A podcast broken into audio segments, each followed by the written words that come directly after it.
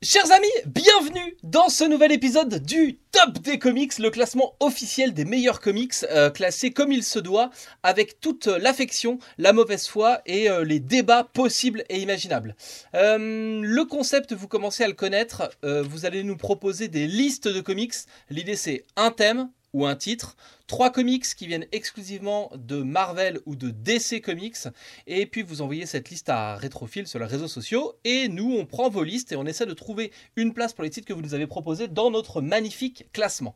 Et l'équipe qui est réunie ce soir pour classer vos titres, j'ai envie de dire c'est un peu la famille, puisque c'est euh, l'instigateur de cette émission, monsieur Retrophile. Eh ouais, salut Et puis bon, il a sa chaise aussi attitrée, c'est Mister Yanda. Bonsoir tout le monde et vous le savez, on a un invité spécial euh, dans chaque nouvelle émission. Et aujourd'hui, notre invité est très spécial puisque ce n'est autre que monsieur Valentin de la chaîne V pour Valentin. Mais oui, bien le bonsoir à tous. Et voilà, chacun de ces joyeux membres fait partie du collectif lescomics.fr. C'est vous dire si on est en famille.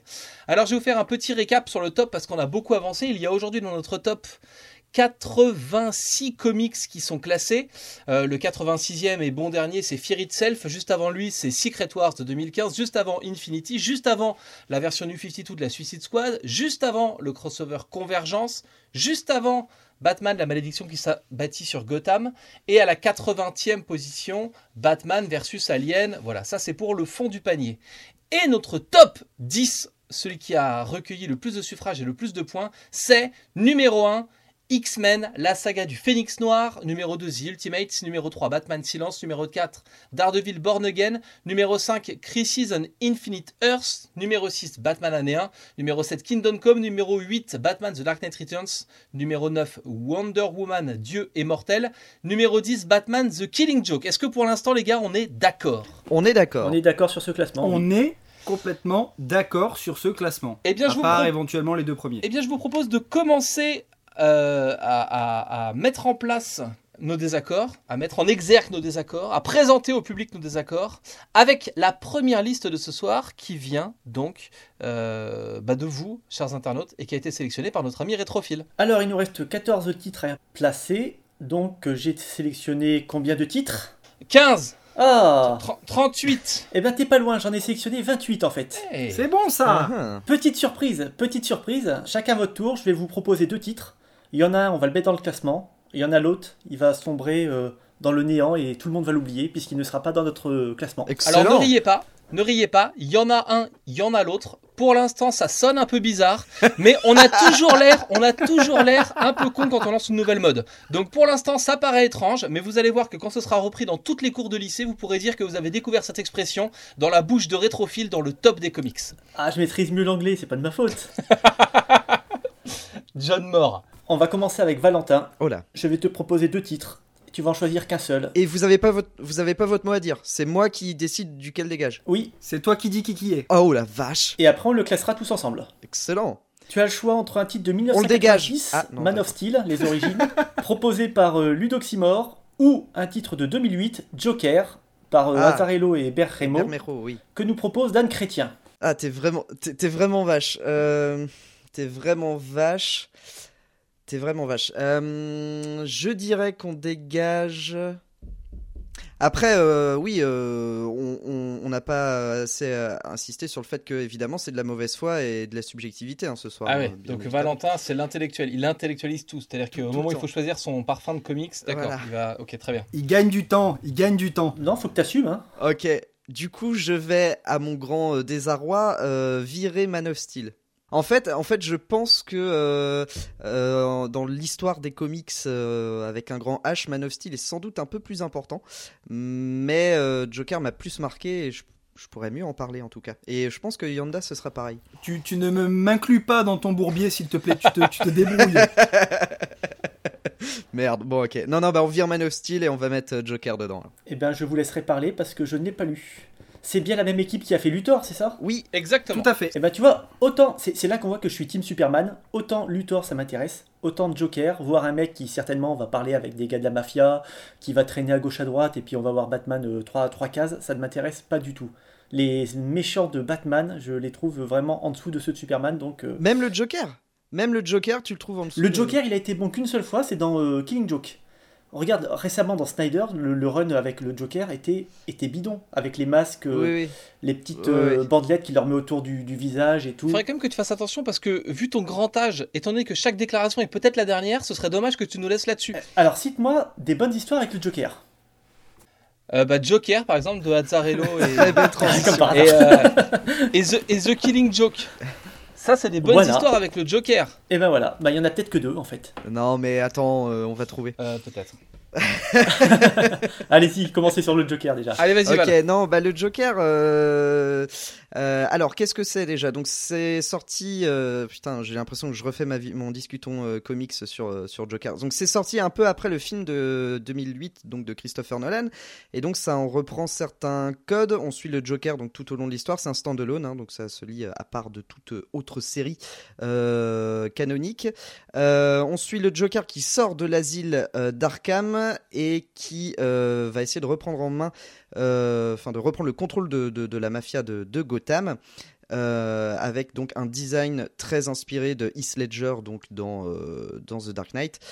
Euh, j'ai trouvé ça très malin comme relecture dans le sens où on est encore plus, enfin, comment Azzarello et Bermero ont vraiment essayé d'ancrer ça dans un, dans, dans quelque chose de très réaliste en fait, et c'est plutôt, plutôt malin, bien, bien fichu, euh, et donc on voit au-delà du Joker plein d'autres vilains de l'univers de, Batman euh, qui n'ont pas été traités dans les films de, Christopher Nolan. Alors ça n'a rien non plus à voir en termes d'intrigue avec, euh, avec les films, hein. c'est juste en termes de- d'esthétique en fait que ça reprend. Euh, ça reprend l'esthétique des, des films de Nolan, mais sinon ça n'a rien à voir. Les cicatrices, notamment. Euh, notamment la, voilà, la bouche, euh, le maquillage euh, du Joker et tout ça. Et donc on voit tous ces vilains de Batman qui auraient pu être dans les films de Christopher Nolan, mais qui n'ont pas été choisis par, par Cricri. Donc voilà, c'est plutôt, plutôt, plutôt chouette. On suit le Joker via un, un de ses hommes de main, donc euh, qui a été euh, spécialement créé pour, euh, pour l'occasion. Je ne sais plus son nom, mais on s'en fout un peu. Et, et donc on ne sait pas, on ne sait jamais ce que pense le Joker en fait. Il est toujours imprévisible et, et du coup il est toujours un- assez flippant en fait dans sa manière d'agir euh, et dans sa manière de réfléchir et tout. Donc euh, c'est un, un portrait euh, au vitriol, n'est-ce pas, euh, du, euh, du super vilain de, de Batman et que, que j'ai plutôt bien apprécié. Euh, et puis visuellement c'est Libermero quoi. Et Libermero c'est un peu, un peu mon amoureux. Donc, euh, donc je trouve ça vraiment splendide. On dirait une chronique comics de Matt. T'as parlé pendant 7 minutes et t'as rien dit sur le titre. C'est quand même formidable. le mec a juste gagné du temps, quoi. Mais c'est marrant parce que je pensais que c'était vendu comme un préquel, euh, un préquel pas officiel. En fait, ce serait plutôt, ce serait plutôt la suite, mais ça ne peut pas être la suite. Mais pour ceux qui n'ont pas vu euh, The Dark Knight, je vais pas spoiler du coup, mais euh, mais euh, en termes de personnages présents dans le bouquin, ça ne peut pas être une préquelle et ça ne peut pas non plus être une suite. Du coup, ce qui est hyper malin, c'est que ce qui, ce qui fait le sel du Joker, évidemment, c'est son mystère. Et, euh, et comme tu l'as dit, on suit le Joker à travers un autre personnage. Et le narrateur est cet autre personnage. Donc on n'est pas dans la tête du Joker. C'est ça. Il continue à être euh, incernable. On continue à être victime de ses actions. Moi, j'ai dans, dans ce titre, euh, il y a une petite scène de viol qui m'a un peu traumatisé euh, parce que tu, tu suis en fait le l'homme de main euh, et voilà. Et il a une petite amie et à un moment le Joker s'emmerde donc bah il va violer la meuf euh, sur à la- à l'arrière d'une bagnole comme ça au calme quoi. Genre genre ça prête pas à conséquence et, et moi ça m'a un peu voilà trauma, traumatisé choqué parce que t'es à, t'es à la place de ce pauvre gars en fait. Je vois que Phil, Phil est tétanisé. Non, non, c'est que dans Hulk ça te gêne pas, mais euh, dans Joker ça te gêne? Euh, non mais Hulk c'est parce que c'est un mec en vert donc ça me gêne moins ouais, dans Futur Imparfait Les gens de couleur, c'est pas grave. Les gens verts, c'est pas grave. Et du coup, ouais, on accompagne, on accompagne le Joker dans ce que j'aime, moi, donc dans le monde urbain de Batman, ce que Phil n'aime pas. Et, euh, et on est voilà, à hauteur d'homme, dans ce truc de mafia, avec, euh, avec euh, voilà, cette ambiance hyper violente. Comme vous le remarquez, j'ai rien dit non plus sur le titre. Il n'y a pas grand-chose à en dire, en fait, Mais non. euh, dans l'histoire. C'est plutôt un truc, euh, tu plonges dans la, dans la mafia de Gotham, euh, tu profites des très beaux dessins et du design euh, anguleux et, et aiguisé de Libermeyo, parce qu'on dit Libermeyo, et, et, tu, kiffes cette petite histoire standalone dans ton univers de Batman. Euh, J'ai pour ma part pas grand chose à rajouter, vous avez, tout très bien dit, vous avez appuyé l'argument qui fait que pour moi ce récit est très malin. c'est que euh, effectivement, si on le compare avec, euh, avec Luthor, où on suit l'histoire et l'histoire nous est contée du point de vue de Lex Luthor et on a beaucoup d'empathie pour Lex Luthor, etc. Joker a le parti pris très malin de ne pas suivre l'histoire du point de vue du Joker, mais plutôt d'un sous-fifre. Et c'est très bien fait. Parce que, voilà, justement, on garde toute cette aura de, de mystère et d'imprévisible sur ce personnage malsain et cinglé. Et, euh, et ouais, et c'est une histoire, effectivement, il y a. N'y a pas grand chose à en dire parce que euh, elle, n'est pas, euh, comme l'a dit Valentin tout au début, marquante point de vue histoire avec un grand H des comics. Mais c'est une histoire qui se laisse lire et le- qu'il faut lire, que je recommande de lire parce que euh, parce que c'est une très bonne histoire et, euh, et un voyage intéressant euh, à Gotham et dans l'équipe du Joker, Ce livre est un voyage. n'est-ce pas? Et du coup, s'il fallait le classer, je vais me mouiller en premier. Je le mettrais euh, à la 15e position du top. C'est-à-dire que 14e, on a Earth X. 15e, Le Gant de l'Infini. 16e, pour l'instant, on a Un Deuil dans la Famille. Et 17e, Le Superman Luthor, donc l'autre récit de Azzarello. Et du coup, eh bien, je mettrais bien euh, Mon Gant de l'Infini. Ensuite, Mon Petit Joker. Et enfin, Mon Deuil dans la Famille. Donc, je le mettrais euh, 16e de notre top aujourd'hui. C'est mieux que Luthor pour ceux qui ont lu les deux? Euh, pour moi, oui. C'est pas pareil.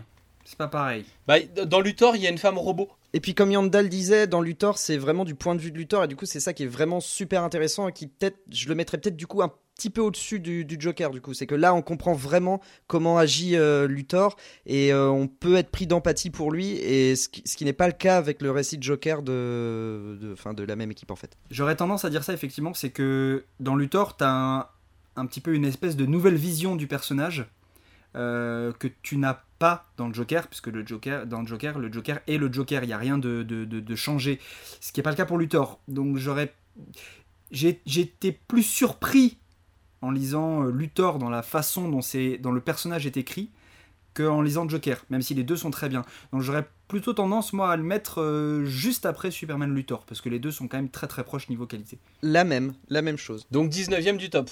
18, 18ème, ouais, c'est ça. Bien, donc on a euh, 15e Le Grand de l'Infini, 16e Batman en deuil dans la famille, 17e Superman Luthor, 18e Joker, 19e Batman La naissance du démon, qui est euh, les origines de Ra's al Ghul. Ra- Razazgul, d'accord. Ghul. Vous voulez que je le dise? C'est pas... eh, ça va, on peut, on peut dire les noms des personnages en mangeant des glaces, ça, ça va. Allez, bah Matt, je vais enchaîner avec toi. La deuxième liste, euh, tu as le choix entre, on va faire une spéciale Wolverine, entre un titre de 1991, L'arme X de Barry Windsor Smith, que nous propose Loïc Pelleté, ou un titre de 2006, Ennemi d'État, par euh, Millard et John Romita Jr., que nous propose la boîte à comics et Thomanon. Ou Thomanon. Alors je vais prendre, évidemment, je vais prendre l'arme X. Oui, Ah Évidemment. excellent. Évidemment. D'abord parce que Ennemi d'État ne souffre pas du tout la comparaison avec l'arme X. hein, c'est, Ah bah euh, c'est un blockbuster, quoi. Ouais, ouais, et puis enfin, Ennemi d'État, c'est quand même, enfin, c'est voilà, un peu décevant.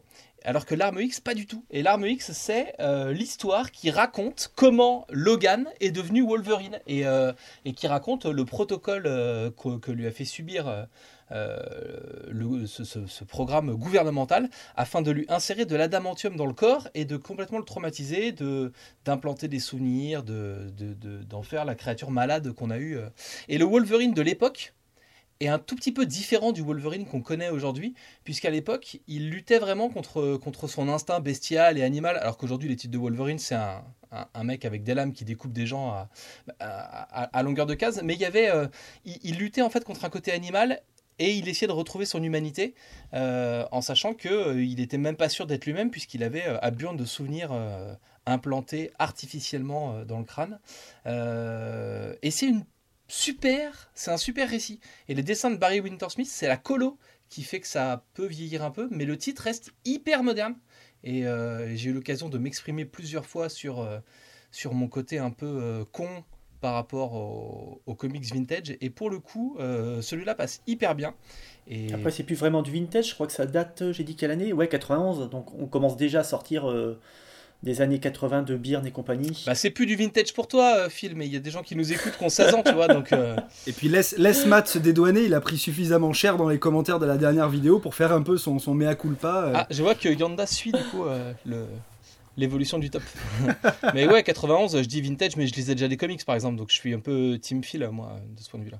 Je l'ai découvert en RCM chez CMX, c'était une nouveauté euh, pour moi, l'arme X, à un moment dans ma vie. Oui, puis ce qui est bien, c'est que c'est paru en Amérique dans un. Ça s'appelait Marvel Presents Ouais, c'était un tout petit, tout petit format.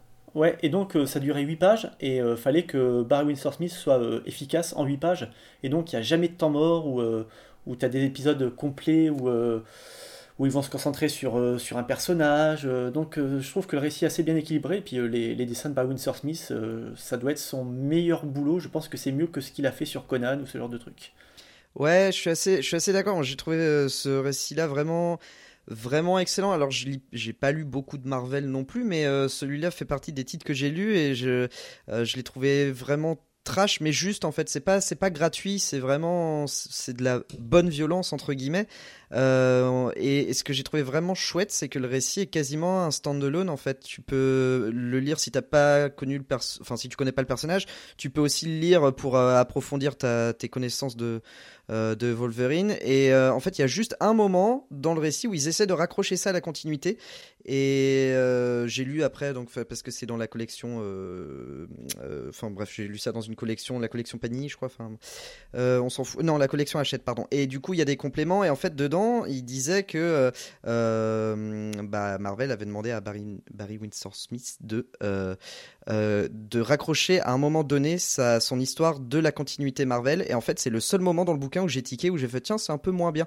Et, et du coup, le mec avait pas prévu ça comme ça à la base. Il avait prévu vraiment de faire une histoire qui se tenait à- à elle toute seule. Et, et ça marche quasiment tout le temps quoi. Donc euh, vraiment vraiment excellent. Plus tout ce que vous avez dit avant en termes de dessin et tout ça. Donc euh, très très bon. C'est de la bonne violence. il trucide des gens, mais il le fait bien. On est dans le top 10 là? On est euh, top 15, top, euh, top 80, top quoi? Où est-ce qu'on est? Alors moi je trouve le titre très bon. Et puis comme euh, Dival on peut le lire sans connaître euh, le reste de l'histoire des X-Men. Euh, donc c'est euh, une bonne porte d'entrée pour les comics, c'est des très bons dessins, enfin il y a tout dans ce comics. Donc moi je le verrais bien en deuxième position.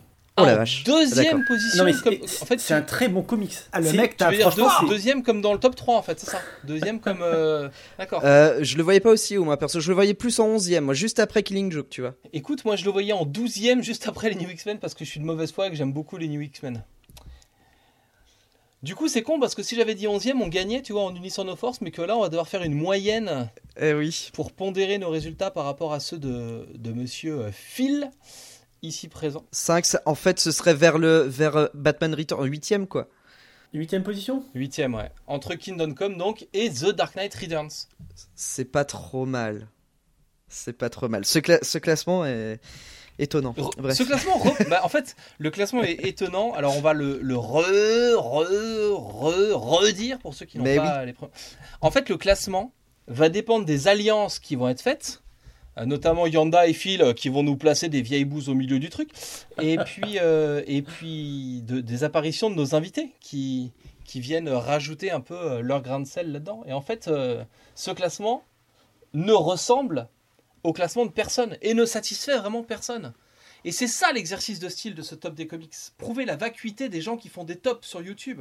c'est une émission un peu méta. À part MC Tweep, hein, parce que MC Tweep, quand même, il a placé euh, sa- liste de 3 comics, ça s'est retrouvé dans le top 4. Donc euh, lui, le top, il doit lui plaire. hein. Bah maintenant ces titres sont en train de descendre. Tant mieux. Tant mieux MC Tweep. T'as qu'à refaire des vidéos. D'accord. Feignant. Génial. Rendez l'argent aux abonnés MC Tweep. Allez on va continuer avec Yanda. Qui va devoir choisir parmi les deux titres proposés dans la liste de ce sacripant de Philippe. Alors on va voir si tu préfères le maître ou l'élève. Tu as le choix entre 2012 Batman Terre 1 de Geoff Jones et Gary Frank. Proposé par Romain Gaufre et TT Comics, ou un titre de 2015, Grayson de Tom King, Tim Selley et Janine, proposé par Valentin Legrette. Méchant. Oh là là. Vous êtes des salauds. quel enculé quel oh enfoiré merde. Euh, Oh la vache.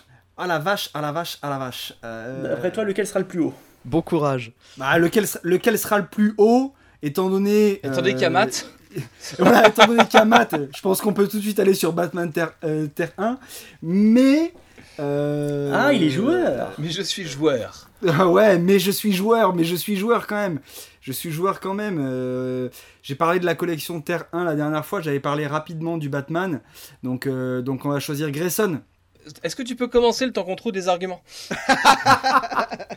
Pas de problème, pas de problème, sans aucun problème. Euh, ben, en fait, je, je, reprendrai un peu ce que j'en avais dit quand j'en avais parlé dans un des conseils de lecture comique, c'est qu'à l'annonce du titre, puisque la série Grayson fait suite à euh, Forever Evil où euh, la série Nightwing avait été, euh, avait été arrêtée pour repartir sur une série Grayson.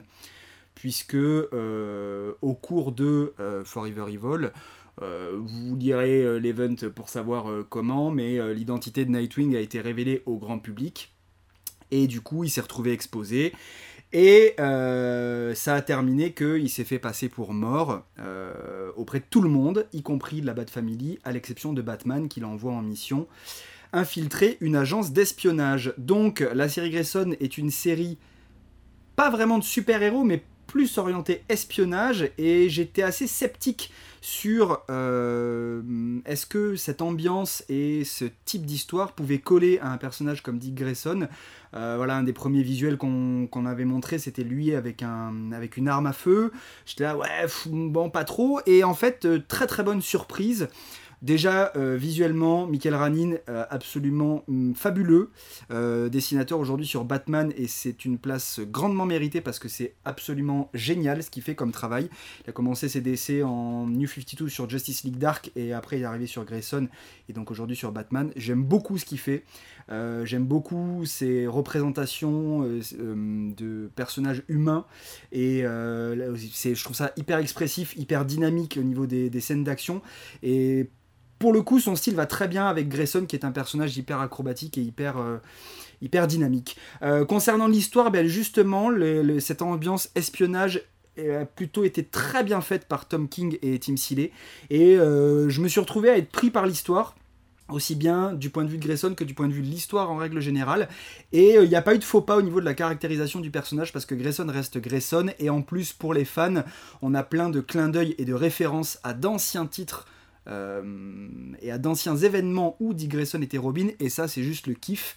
Donc, euh, donc vraiment une très très chouette, euh, très très chouette série une bonne surprise. Et il y a aussi un personnage qui vient d'un autre univers, on va peut-être pas spoiler du coup, mais il y a aussi un super personnage qui vient d'un autre univers et qui est trop bien. Voilà.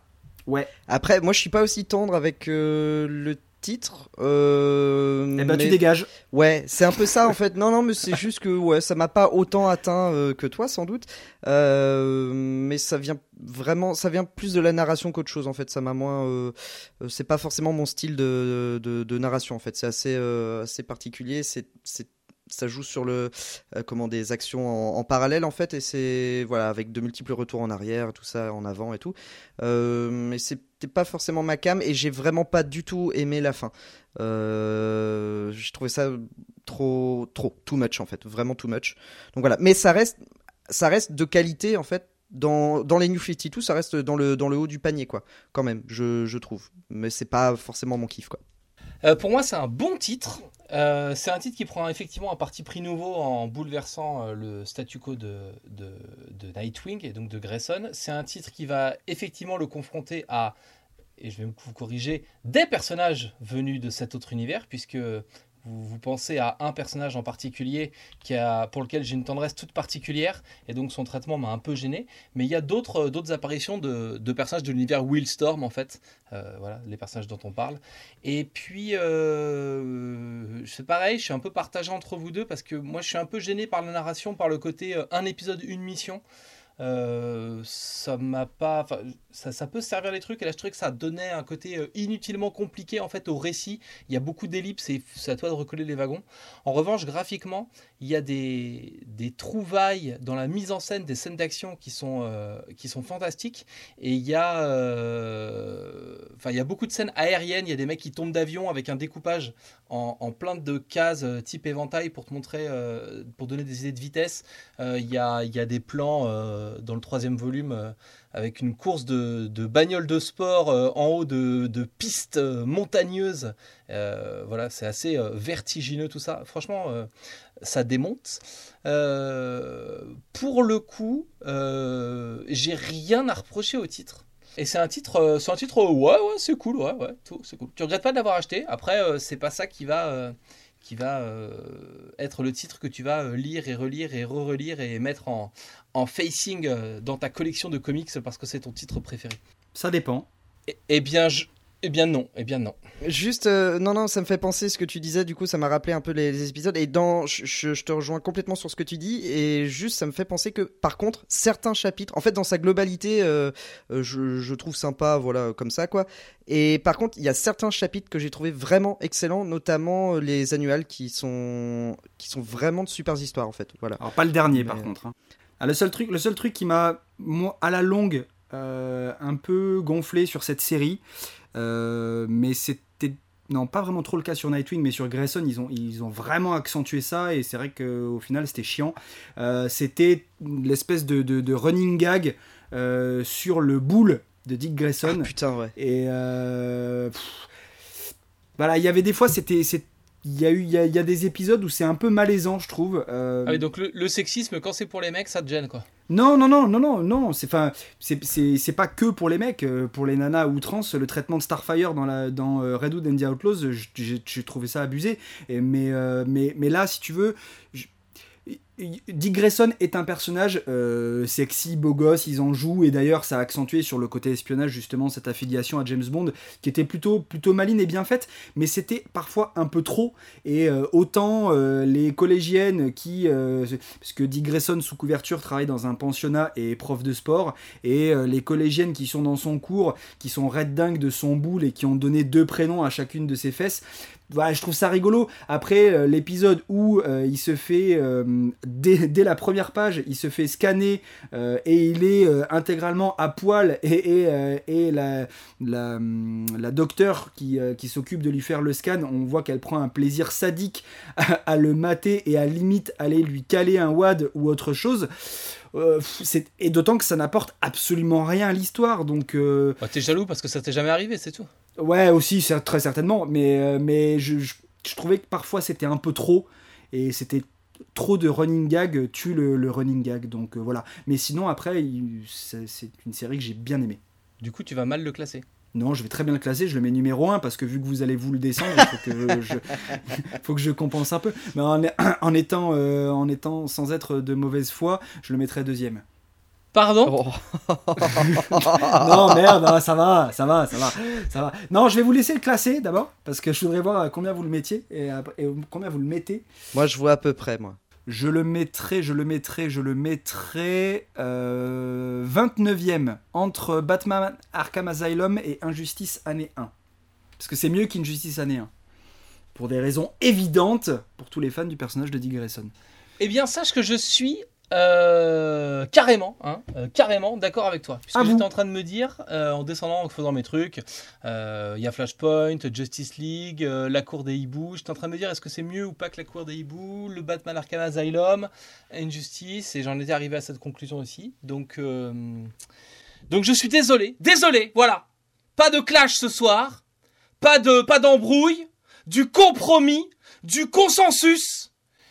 Mais oui, je le mettrai moi aussi euh, 29e. Euh, bah, ça va clasher avec moi. Non, mais en vrai, je m'en fous. Du coup, vous êtes à deux, on va, on va le mettre là. C'est juste. euh, Tu te calmes. Ouais, non, parce que quand même, vous le mettez donc du coup au-dessus de euh, Superman euh, Red Son, Superman Identité Secrète, euh, Batman Dracula et tout, et surtout devant euh, comment euh, Swamp Thing et Animal Man. Et moi, je suis pas trop d'accord. Je le voyais 60e. Moi. 60e espèce de malade.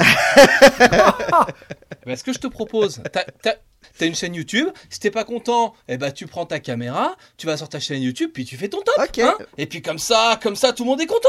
Et puis il y a plus de problème. Ça marche. Le, le problème, le problème, Valentin, c'est qu'en fait, effectivement, quand tu regardes dans le classement vraiment en détail, tu vas trouver à des endroits des titres où tu vas dire ah ouais, mais c'est quand même mieux, et deux titres plus hauts où tu vas dire non, c'est quand même moins bien que ça. Et c'est c'est très dur de parce que parce que ce top est, est foireux, donc euh, donc du coup, Bah oui. euh, c'est Le mec, quoi. le mec essaie de me convaincre. et ça marche en plus. Puisque, non, non, mais vous pouvez le mettre. euh, Oui, non, mais vous pouvez le mettre en 30ème, ça vous, vous fait plaisir. Non, hein, ça va, 29e. c'est bon. 29e. Ouais, vous pouvez le mettre 32ème alors, c'est bon. Voilà, Phil, Grayson, tome 1, place euh, 29e. Allez, 33. Merci. Ça y est, je l'ai mis. Moi j'ai appris un truc, on dit pas Jana, on dit Janine, pourquoi pas? C'est un espagnol en fait. Et, et donc Bermero n'est pas espagnol alors Enfin, son nom n'est pas espagnol. euh, Non. D'accord. Anecdote amusante, je n'étais pas sûr de la prononciation de son nom. Je me suis fait confirmer la prononciation de son nom par quelques collègues blogueurs et néanmoins amis. Donc on dit bien Yo. Et en le rencontrant à Paris Comics Expo, je lui ai dit bonjour, Li Bermero. Voilà, comme quoi il y a des choses qui ne passent pas. Et donc il m'a fait un petit tut tut tut tut, comme dans tut tut les rageux, un petit genre tut tut on va la refaire. Et voilà, ça ne, il a pas, enfin, il m'a confirmé que je me trompais. Donc c'est Yo. Ok. C'est pas grave, Mot. Euh, on va retourner sur Val. Oh là. Euh, attention quand même. Ouais, faites, fais attention parce que. On est nombreux. hein. Alors, euh, tu as le choix entre deux titres d'Alex Ross. Mais tu joues pas toi, Phil? Ah non, je ne joue pas. Non. Phil ne joue pas, non. Phil n'est pas joueur. Ah non, merde. La dernière fois que j'ai joué, le titre a fini premier. Déjà, il écoute euh, péniblement ce qu'on fait. Je, je pense qu'il est en train de regarder la télé pendant qu'on parle. Donc non, non, il va pas en plus choisir des trucs. Ok, vas-y, du coup, fais péter. Alors, un titre de 1998, c'est la série euh, DC Icons de Paul Dini, Yes, yes. qui nous est proposé par euh, Kaye Gianni. Ou un titre de 94, Marvels de Kurt Busiek, Ah. qui nous est proposé par Urbex Humour. Ah putain. Euh... J'étais persuadé que, tu vois, Marvels par exemple, j'étais persuadé qu'il était déjà dans le classement. Non, non, on, a, on, non on, a- on en avait parlé pendant Kingdom Come. On avait dit que c'était beaucoup mieux que Kingdom Come et compagnie. Voilà, malgré Mais arrête. malgré l'amour que je porte à du coup euh, Icons et euh, aux histoires, euh, enfin notamment à l'histoire euh, sur Superman qui s'appelle Peace on Earth, paix sur terre donc, euh, et non pas le pipi sur la terre. Euh, malgré tout cet amour pour ce récit, je vais choisir Marvels du coup. Donc tu as choisi Marvel ADC, tout est dit. Ouais, je suis déçu. non, alors je vais je vais dire pourquoi. Je vais dire pourquoi. Parce que euh, Parce que c'est mieux. parce que c'est ouais alors non c'est pas mieux forcément. Euh, tou- toujours dans cet dans cet état d'esprit de, de l'histoire avec un grand H n'est-ce pas qui qui voilà c'est que euh, c'est très très intelligent d'avoir essayé de résumer toute euh, l'histoire de Marvel en une seule histoire vis-à-vis euh, d'un personnage de la rue. Euh, je ne parle pas de Jean-Luc, je parle de euh, Ben Ulrich, je crois. C'est- Est-ce que vous pouvez nous refaire le pitch, s'il vous plaît, mon petit euh, Valentin? Je suis en train de le faire là. Donc en fait, on donc bah OK, donc je vais recommencer. Donc c'est euh, l'histoire de Marvel, toute la continuité Marvel résumée en une seule intrigue Euh, et euh, cette intrigue est vue euh, via non pas un super-héros mais euh, un journaliste. Euh, donc dites-moi si c'est Ben Ulrich ou pas, je ne sais Non, plus. c'est pas lui. Alors non, c'est pas Ben Ulrich, mais le nom m'échappe. Voilà, donc c'est un journaliste et donc euh, qui va essayer de raconter en fait tout ce qui s'est passé dans, dans l'univers Marvel comme si c'était euh, euh, c'était des événements que lui avait vus. Euh, donc ça rend l'univers Marvel hyper cohérent. Euh, donc on part de la Seconde Guerre mondiale, si je dis pas de bêtises. Il y a un truc avec la torche. Au début, ça commence avec la torche, la première torche, et euh, au, fur et à mesure, euh, donc on va nous raconter l'arrivée de Galactus, on va nous raconter bah, tout un tas d'histoires en fait, des, vraies histoires qui se sont passées dans la continuité Marvel. Donc voilà, ça rend le tout très cohérent, c'est écrit de manière très intelligente et les dessins d'Alex Ross, bah, euh, vous en avez déjà parlé ici, on va pas revenir dessus, mais c'est Alex Ross quoi, donc c'est magnifique. Euh, après, si vous voulez pitcher mieux que moi le truc, euh, allez-y, il y a pas de souci, rajoutez des choses parce que moi ça fait quelques années que je l'ai lu et voilà, donc euh, j'en ai de vagues souvenirs, mais je sais que ça m'avait vraiment bluffé.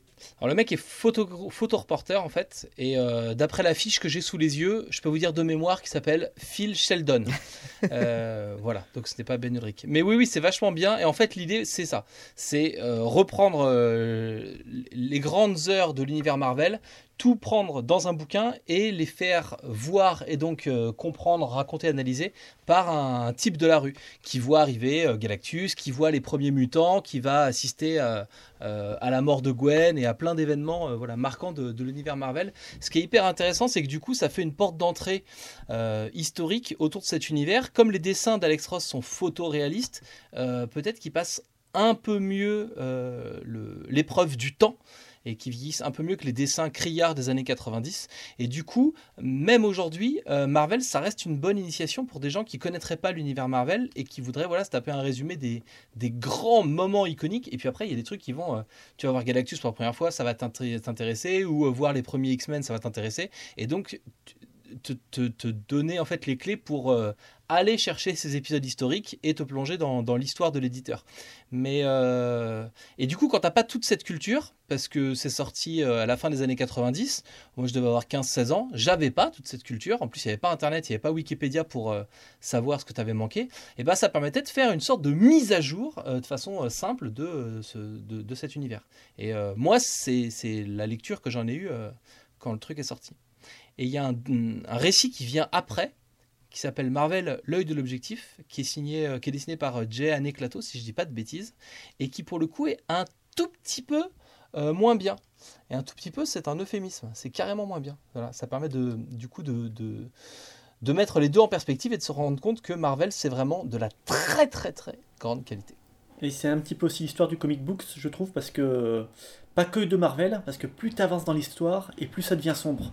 Au début, c'est assez, on va pas dire simpliste, mais bon, il y a Namor, il y a euh, la torche humaine, euh, et plus tu t'enfonces, et plus ah, ensuite il y a les mutants, il y a des gens qui essayent de tuer les mutants, c'est vraiment euh, très très sombre.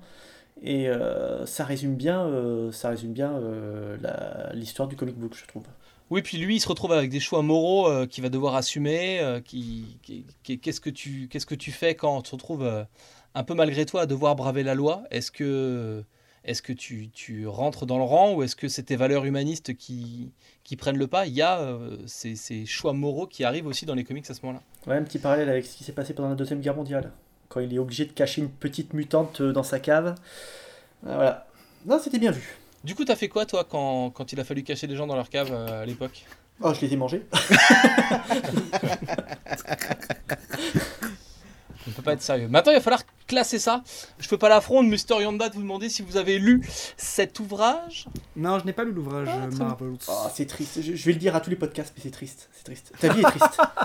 Et en fait, ce qui est, ce qui est hyper marrant euh, en aparté, c'est que ça fonctionne bien en plus avec Kingdom Come, qui Oui. permet de- d'envisager, euh, enfin de, de voir euh, un peu la création d'un univers comics et ensuite d'envisager son, son futur et notamment son déclin, parce que c'est le, le propos de Kingdom Come. Et euh, c'était bien Alex Ross à l'époque, c'était cool, avant qu'il fasse que des couvertures pour Dynamite. Mais ouais, non, mais c'est, je suis tout à fait d'accord avec ton, ton analyse, Matt. Et c'est pourquoi je le mettrais pas très loin de Kingdom Come à, à titre tout à fait perso. Pour moi, il est dans le top 10. Donc la question c'est, Marvel, est-ce mieux que Kingdom Come finalement? Non. Alors pour moi, oui. mais peut-être parce que je l'ai lu avant Kingdom Come, parce que je l'avais déjà dit, c'était dans le premier podcast, je crois qu'on a parlé de Kingdom Come. Et euh, j'ai enchaîné les deux, et autant euh, les dessins d'Alex Ross sur Marvel, j'ai trouvé qu'ils étaient parfaitement justifiés. Euh, autant sur Kingdom Come, bon, Yanda, tu m'as dit que l'aspect mythologique faisait que ça sublimait un petit peu avec les dessins de- d'Alex Ross, mais j'ai toujours trouvé que l'aspect photographique pour raconter l'histoire vue par un photographe, c'était c'était bien vu. Quoi. Donc rien que pour ça, ça marque un point de plus qui fait qu'il passe devant Kingdom Come malgré moi. Mais euh, voilà. Donc c'est Matt qui va trancher. Euh, pff, moi, je préfère Kingdom Come, malgré mon, mon attachement à l'univers Marvel. Mais je ne sais pas quoi en faire. Ah, tu le verrais beaucoup plus bas? Euh, pff, Moi, je le vois dixième, moi. moi, je le vois, je le vois bien dixième. J'ai un dilemme avec Killing Joke, en fait, qui est, euh, qui est onzième de notre top aujourd'hui et qui passerait douzième du coup si euh, Marvels arrivait à la dixième position. En fait, ce qui me gêne, c'est que je reste sur une impression de lecture. Je l'ai pas relu depuis longtemps et je reste sur euh, l'impression qu'il m'a laissé il y a quelques années. Et j'ai peur d'être généreux. Et en ayant peur d'être généreux, je pourrais durcir un peu ma note. À ce moment-là, je pourrais avoir la main lourde. Ce qui ne serait pas justifié non plus. Non, mais c'est un classique. Donc nous allons mettre pause et relire ce bouquin. Oui, c'est devenu un classique. S'il est réédité, mais pas les Vengeurs des Côtes Ouest, c'est qu'il y a une raison. Yanda, dans son coin, là, il grasse des dents. hein. Là, il est pas bien. Il va se faire Non, dessus. non, crois. tranquille. Et si on le mettait juste avant Crisis pour faire plaisir à Yanda Allez, vas-y, arrête tes conneries. Mais donc ouais, enfin par rapport, euh, enfin ce qui est compliqué, c'est ouais, je sais pas, je sais pas. Est-ce que euh, est-ce que je préfère ça à, à, Weapon, à l'arme X de Wolverine? Est-ce que je préfère ça à Dark Knight Returns? On est plutôt euh, les questions sont là et je, je sais que que- quoi, que quoi que je prenne comme décision, ce sera une mauvaise décision et pas aux yeux des commentaires. hein, mais euh, aux yeux de mon, mon petit cœur de fan. Euh, Ah, du coup, tu peux le mettre euh, dixième. Plaçons-le. Plaçons-le, plaçons-le dixième. ouais. Allez, dixième. Ah Je suis pas content, je suis pas content. En fait, c'est le seul top où les mecs font du consensus, mais ils s'engueulent avec eux-mêmes. Ouais, c'est ça. Ah Mais mine de rien, mine de rien, on arrive à un moment où c'est où c'est dur de placer les titres parce que bah il y a quand même euh, il y a quand même euh, une flopée de titres, on est à 90 titres et c'est et c'est compliqué parce que euh, comme on n'est pas tout seul à faire le classement, il y a les avis de plusieurs qui rentrent en compte donc tu vas te trouver avec des titres que t'aimes bien qui sont bas, euh, des titres que t'aimes moins bien qui sont plus hauts et, et c'est dur de de- d'arriver à placer à la valeur déjà qu'on estime un titre euh, correctement quoi. Déjà, le placer tout seul sur un top cohérent que t'as fait toi-même, c'est tendu. C'est chaud. Et Ouais, donc, grave. ouais, avoir, euh, avoir des, des petits éléments perturbateurs au milieu du top. euh, Des parasites. on peut pas dire que Chrissy soit vraiment un parasite, mais. euh, Arrête tes conneries. Allez, on continue. Matt, on revient donc. euh, on revient, bah non, on reste sur du Marvel. On va faire une spéciale Punisher. Est-ce que tu préfères le Punisher de 1999 de Ennis et Dillon, que nous propose Julien Patrouillot, ou le Punisher de 2003, encore de Ennis, mais avec au dessin d'Aric Robertson, que nous propose la boîte à comics et Émile Gabillard Le Punisher euh, de Dillon, c'était, si tu te souviens, contre la mafia. Et le Punisher au commencement de Robertson, c'était euh, ben, quand il était au Vietnam. C'est soit tu préfères l'humour, soit tu préfères le, le, le gore. Le vénère. Voilà, et donc je préfère l'humour, et donc je vais prendre celui de, de Ennis et Dillon. Excellent. Alors, qu'est-ce qui se passe euh, pour le Punisher à ce moment-là? On sort d'un événement éditorial qui s'appelle Marvel Knights et qui a été un événement à succès puisque ça a permis euh, notamment de relancer complètement Daredevil avec une série écrite par Kevin Smith. Ça a permis de relancer un personnage euh, qui s'appelle La Panthère Noire que peut-être euh, vous connaissez. Il y, a, des rumeurs sur ce personnage en ce moment. Ça a permis de faire une série sur les Inhumains aussi, qui était signée par Jaeli, et une série sur le Punisher qui était un peu le mouton noir de la saga, puisque l'idée c'était le Punisher est mort, il est revenu d'entre les morts et il est maudit, et maintenant il a la faculté d'invoquer euh, des pistolets fantômes pour tuer les méchants. Et ça c'était excessivement mauvais. Je suis sûr qu'il y a des gens qui te croient pas là. Et pourtant c'est vrai. Et pourtant, c'est vrai, tout est vrai. Et, et du coup, pour, euh, pour sortir de cette impasse éditoriale, Marvel a dit on va faire comme si ça n'était jamais arrivé. On va repartir à zéro en allant chercher une équipe créative un peu vénère. Et il y avait deux petits jeunes qui étaient dans leur coin et qui venaient de terminer une série qu'ils avaient fait comme ça, qui était sympa, qui s'appelait euh, euh, ou Preacher, enfin un truc comme ça, une histoire avec un prêtre. Euh, et les mecs sont arrivés et ont repris le, le Punisher avec euh, la violence et l'humour débridé de, de Ennis. Euh, alors on se retrouve avec un Punisher euh, caché dans, une, dans un immeuble à New York, avec euh, toute une série de voisins qui sont plus, tous plus débiles les uns que les autres. Il y a le voisin qui est hyper gros et qui reste coincé dans sa porte d'entrée quand il essaye d'aller chercher son courrier parce qu'il est trop gros. Et donc à chaque fois que le Punisher passe dans le couloir, il est obligé de lui mettre une petite patate pour le faire passer la porte dans un sens ou dans l'autre parce que voilà, ça marche pas. Il a un voisin qui est complètement fan de piercing et qui donc va se faire torturer par un méchant avec un aimant qui va lui arracher ses piercings.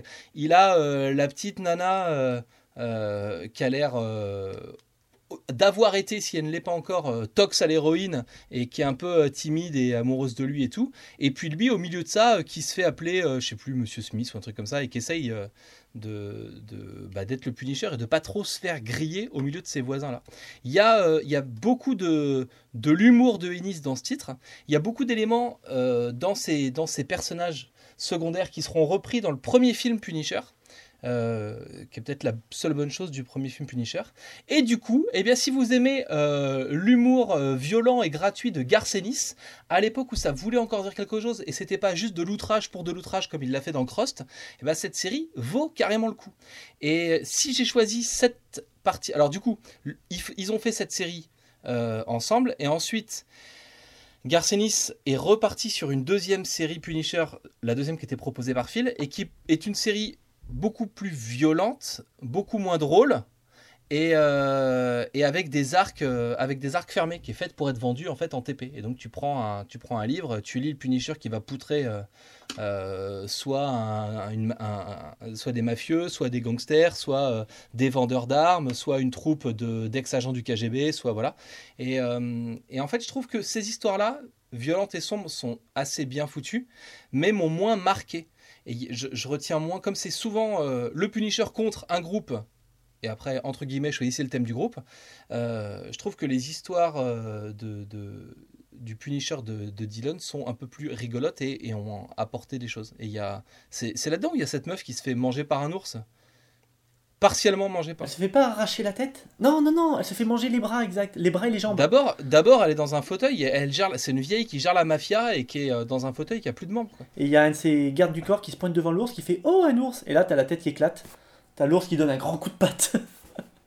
exact, exact. Donc euh, c'est c'est trash, violent, bête et rigolo, mais dans le bon sens du terme. Et euh, comme tu l'as dit, c'est vraiment un personnage sur lequel on n'aurait pas parié. Euh, J'ai mis un petit moment avant de les acheter. C'est vraiment mon, mon vendeur de comic books qui m'a dit prends-le, c'est excellent et tout. Parce qu'au début, tu te dis Garcenis, soi-disant qu'il y a de. Euh, ouais, non, au début, tu te dis le Punisher, soi-disant qu'il y a de l'humour. Enfin, tu le sens pas du tout. Les histoires juste avant, t'avais le Punisher qui avait des pistolets magiques qui sortaient de sous, le- sous son blouson. C'était- Pistolet fantôme. Ah, Des excuse-moi pistolets fantômes. Excuse-moi, Eh rien à oui. voir. Je vais pas rajouter grand chose puisque vous avez dit la plupart des choses. Juste que c'est dans ce récit, alors euh, peut-être dans l'un de ces récits, puisque je suis pas un inconditionnel de Marvel, mais en tout cas dans, ce récit-là, il y a une opposition à Daredevil comme il y a eu dans la série de, de Netflix. Euh, donc c'est Ennis qui a écrit euh, une opposition où on voit bien la différence entre, de, morale entre les deux, personnages. Ça a été mieux fait dans les années 90. hein. Il y avait un épisode où euh, t'achetais le mensuel Le Punisher et t'avais le point de vue du Punisher et tu disais Ah ouais, il a raison, faut tuer les méchants parce qu'après ils sont relâchés dans la nature et ils recommencent, donc autant s'en débarrasser. Et euh, le même mois, t'achetais l'épisode avec euh, Daredevil où t'avais le point de vue de et tu te disais Ouais, les gens ont le droit une deuxième chance. C'était super bien vu. Excellent, trop bien. J'avoue, tu, me donnes envie de, lire ces titres-là. Euh, mais au-delà de ça, non, juste rajouter un petit truc vite fait, c'est que euh, c'est un avant-goût, sur certains points, un avant- un avant-goût de The Boys, en fait. Ennis, il fait souvent ça, il réutilise beaucoup euh, les mêmes archétypes de personnages et les mêmes... ouais, c'est ça, les, mêmes personnages, parfois les mêmes, les mêmes concepts, mais à chaque fois, il les retravaille pour... Euh, par rapport à l'histoire qu'il écrit en fait et donc là, t'as un petit avant-goût de The Boys, je trouve, euh, dans, dans, ce, dans ces histoires-là du Punisher. Et bref, ouais, quand t'aimes euh, Garth Ennis, bah, tu, tu prends ton pied, quoi, parce que moi, je connaissais pas du tout le Punisher avant ça.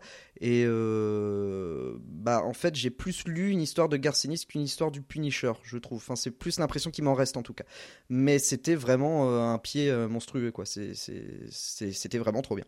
Voilà. Très drôle, très cynique, très froid, comme ce que Garcenis euh, sait faire, quoi. Cela dit, c'est pas pour autant que je le mettrais dans le top 10, hein, loin de là. Je dirais entre 20 et 30 quelque part là-dedans, je pense. Alors 20e, c'est le Joker dont tu parlais. 21e, Batman, la naissance du démon. 22e, le crossover Secret Wars de 1984. 23e, le All Mad Logan de Millar et McNiven. C'est celui-là qui fait chier en fait. Vous allez tous vous détendre.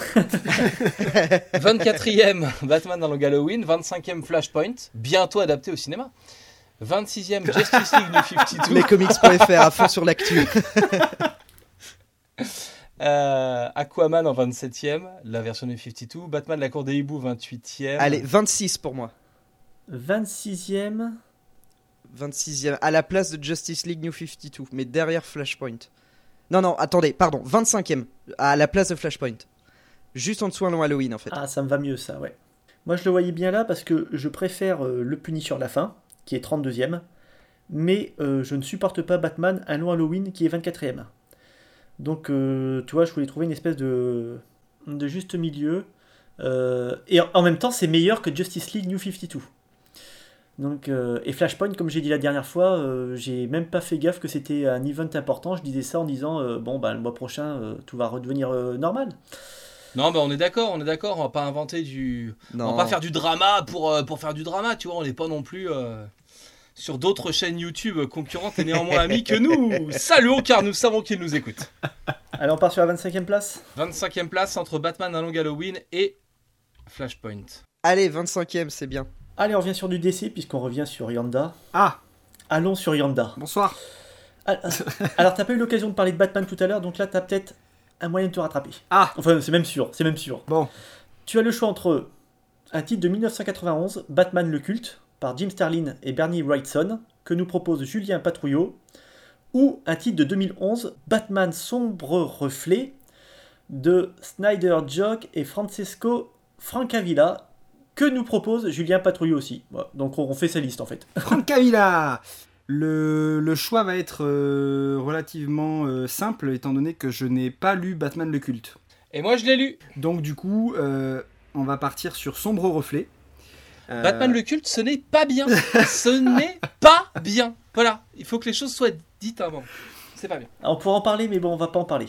Mais euh, c'est pas le Batman. N'en parlons pas. Non, parlons pas. C'est pas n'en bien. parlons pas. Mais c'est C'est pas bien. C'est pas bien. c'est pas le Batman Crowbill que vous avez l'habitude de lire. C'est peut-être pour ça que vous aimez pas. C'est le petit Batman qui fait sa pleureuse, hein, qui est accroché à un mur. Il y a un méchant qui lui a mal parlé. Il est pas content. Parlons de sombre reflet. Batman le culte, c'est Batman fragile ou quoi? C'est un autre Batman, mais c'est pas mauvais pour autant. Mais c'est un autre Batman. Très bien. bon, et bien puisqu'il en est ainsi, parlons de Sombre Reflet. Euh, Sombre Reflet qui est donc euh, le... Alors si je ne dis pas de bêtises et si je me souviens bien, le dernier euh, grand story arc avant Oui. le reboot des New 52. C'est ça. Et euh, si ma mémoire est toujours bonne, nous avons dans le sous le masque de Batman, non pas le personnage de Bruce Wayne, mais le personnage de Dick Grayson. Il me semble, hein, de mémoire. hein. Oui, oui, oui, si, si, c'est ça. Et, euh, et c'est c'est un des trucs, c'est un des trucs qui m'avait marqué dans ce dans ce récit, c'est que euh, Scott Snyder déjà posait un petit peu euh, les bases au niveau de, ce qu'il a fait plus tard euh, dans, son, récit des New 52, c'est-à-dire qu'on a une place très importante qui est donnée à la ville de Gotham et à l'historique et à, la, mythologie un petit peu qui est autour de cette ville, mais surtout ce que j'ai trouvé rudement habile et très bien exécuté de sa part, c'est qu'il écrit un Batman qui n'étant pas incarné par Bruce Wayne mais par Dick Grayson est vraiment différent dans le sens où Dick Grayson se pose des questions quant à sa euh, que je trouve le mot Légitimité. euh, légitimité, merci euh, Matt, euh, dans le rôle de Batman et c'est hyper bien. Au-delà de toute cette histoire d'enquête qui, est, qui, est, qui est menée et qui colle plutôt bien aussi au, au personnage. Et voilà, j'en garde un, très chouette souvenir, euh, mais pour ça, plus que pour l'histoire en elle-même.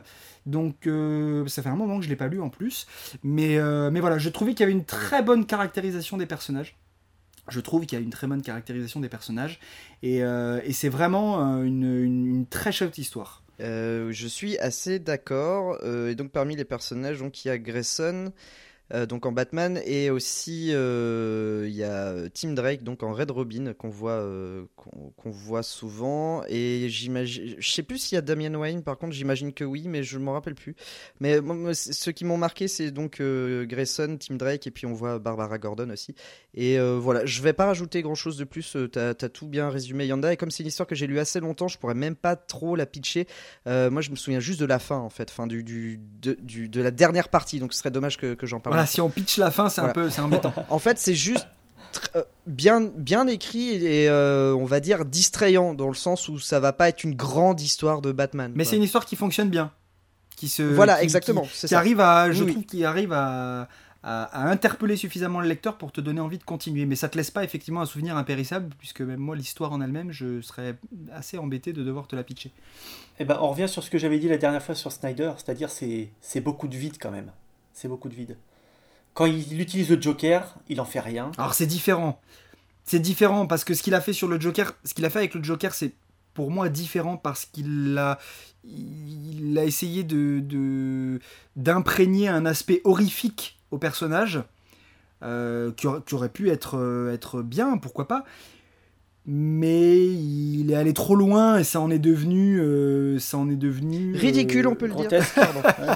voilà, ouais, ouais, grotesque, ouais, voilà, ouais, plus grotesque. Parce qu'effectivement, le, le, le, le- le concept de hum, ce qui se passe dans le tome 3, donc le deuil de la famille, j'ai trouvé ça génial. Le début est mortel. Hein. Génial, j'avais trouvé ça génial. Sauf après quand tu lis les tie où tu te rends compte que le Joker est partout en même temps et tu te dis, oula, ça commence à faire un petit peu beaucoup quand même pour un seul homme. Mais euh, bon, soit, la magie du comics. Et, euh, et la fin, euh, pff, euh, voilà. Euh, bou, bou, bou, bou, bou, bou. C'est ça. Carrément, ouais. Bah, c'est c'est pour ça que j'ai pas lu Sombre Reflet, parce que euh, Snyder m'avait perdu à ce moment-là. Je veux dire, euh, le Joker, c'est le mec qui Mais- frappe à ta porte, Ouais, il tire sur ta fille, il la viole, voilà, c'est ça que je veux lire. C'est pas un mec qui met des petits bandages sur la tête. Non, franchement.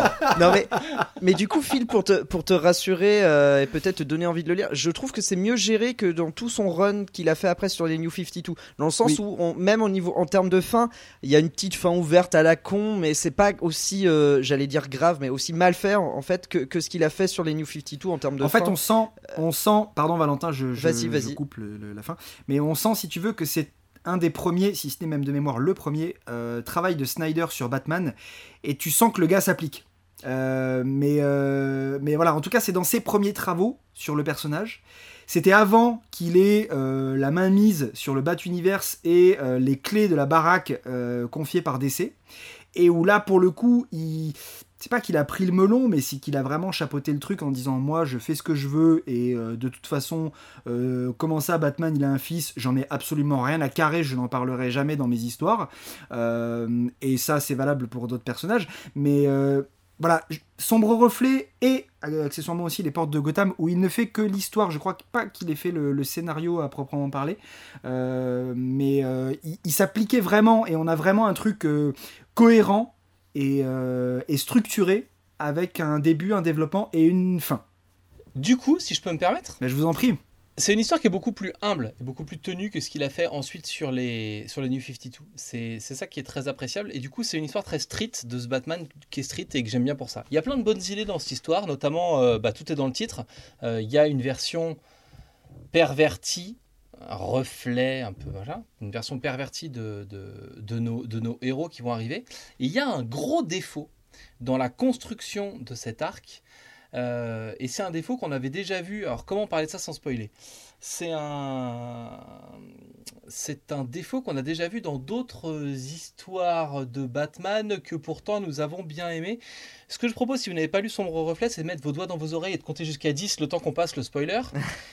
Attention, 3, 2, 1, spoiler. T'as 10 secondes. C'est un peu dommage que on doive faire arriver dans l'histoire un nouveau personnage euh, qui, qui- qui arrive, qu'on présente viteuf, et en fait, eh ben, à la fin, c'est lui le méchant.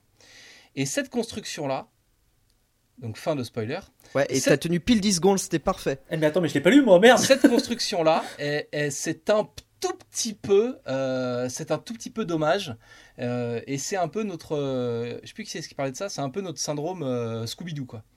C'est, euh, il fallait trouver un truc, et donc, euh, ping, le dénouement, il est là. Et voilà. En plus, on l'a déjà lu dans d'autres trucs, on nous a déjà fait le coup dans d'autres histoires de Batman, et, euh, de ce point de vue-là, j'étais un peu déçu. Et ce qui m'a permis de me préparer, puisque régulièrement dans l'histoire de Snyder, je suis un peu déçu par la fin. Mais, euh, au-delà de ça, euh, ça m'a laissé un super bon souvenir. C'était aussi mon premier contact avec les dessins de Jock, qui sont très bons. C'était aussi mon premier contact avec Frank Avila, et je suis beaucoup moins fan de Frank Avila. Donc ça m'a permis de placer un peu des bails. Snyder, j'aime pas la fin. Jock, j'aime bien. Frank Avila, j'aime pas. Voilà, tout était dans cette histoire-là. Et, euh, et c'est cool. Et c'était le, le premier, premier titre de Batman sorti par Urban. Donc c'était aussi la rencontre avec Urban Comics. Voilà, pour les historiens des comics. Et maintenant qu'on a dit tout ça, eh ben il faut lui trouver une place dans notre top. Et là, mon vieux, accroche-toi à ton slip. Moi, entre temps, j'ai réfléchi. Je suis embêté. Je suis embêté. Vous savez ou pas? Où vous allez le mettre Je suis embêté parce qu'on a un titre, on, on a un titre euh, référence, si on peut dire, qui est Batman la cour des hiboux.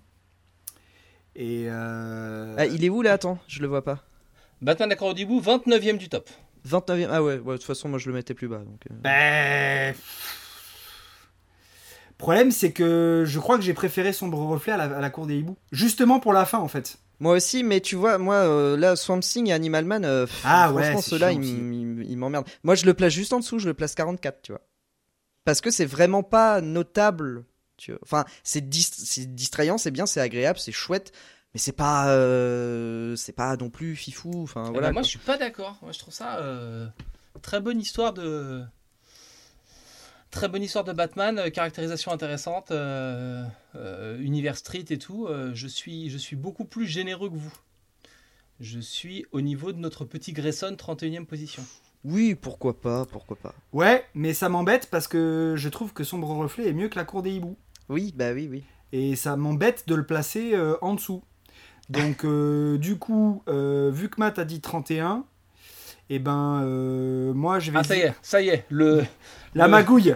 le commercial, le magouilleur est là. La magouille des Je vais vous mathématiques. faire Alors regardez, euh, là je vous fais 20% de réduction sur lequel j'applique une TVA différente. Et regardez bien, c'est- exceptionnel. C'est exceptionnel ce qui va se passer sous vos yeux ébahis. Et voilà. Ça, du coup, Vous frottez, vous cette table basse vous... cette table basse vous coûte moins cher et en plus elle est propre. Et en plus, et en plus, pour l'achat de deux tables basses, je vous offre le chemin de table qui va bien.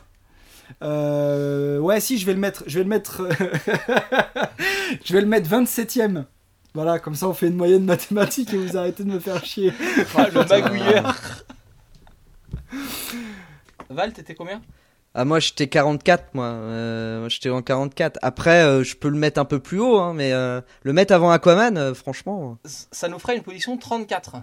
Ah, Et donc une position 34, c'est entre Punisher la fin et All-Star Superman. Ouais, bah ouais, ouais. pourquoi Allez. pas? Pour moi c'est en dessous d'All Star Superman mais bon moi allez, pourquoi pas? Pourquoi pas? Putain. Business is business. Alors Val, Val, on va revenir sur toi. Ah, encore? Hmm. C'est c'est ma soirée dis donc. Tu aimes ça? Oula. Alors tu as le choix entre un homme et une femme. Alors, euh, Major Z Quoi nous a proposé. Tout le monde a, tout le monde a J'ai flippé. cru que c'était le titre. Tout le De monde a quoi il parle Red Jersey, un titre de... Est-ce que tu l'as lu Euh, Non. Non. Euh, Major Zer nous a proposé Green Lantern Rebirth. Alors au début, je me suis dit, le truc est sorti il y a deux mois. Ah. Et j'ai réfléchi, je me suis dit, mais non. Il y a un truc qui est sorti en 2004.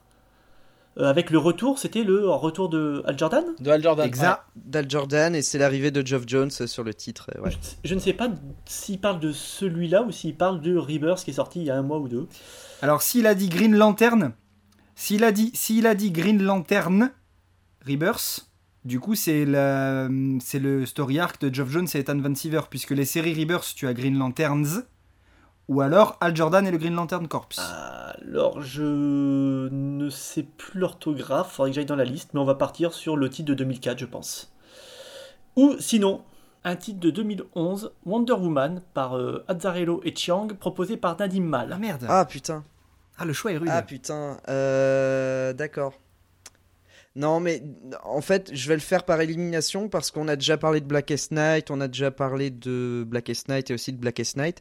Euh, non non du coup on va partir sur euh, Wonder Woman je pense, parce que le traitement est aussi plus, euh, enfin le traitement est intéressant du, personnage. Donc c'est donc Wonder Woman New 52, donc c'est le reboot slash relaunch tout ça du personnage en 2011. Azzarello traite les alors il refait un fait un nouveau travail sur les dieux. En fait chaque auteur qui a un peu posé sa patte sur euh, sur les récits de Wonder Woman euh, ont, traité les, dieux euh, d'une manière qui leur est propre. Et Azzarello fait exactement la même chose.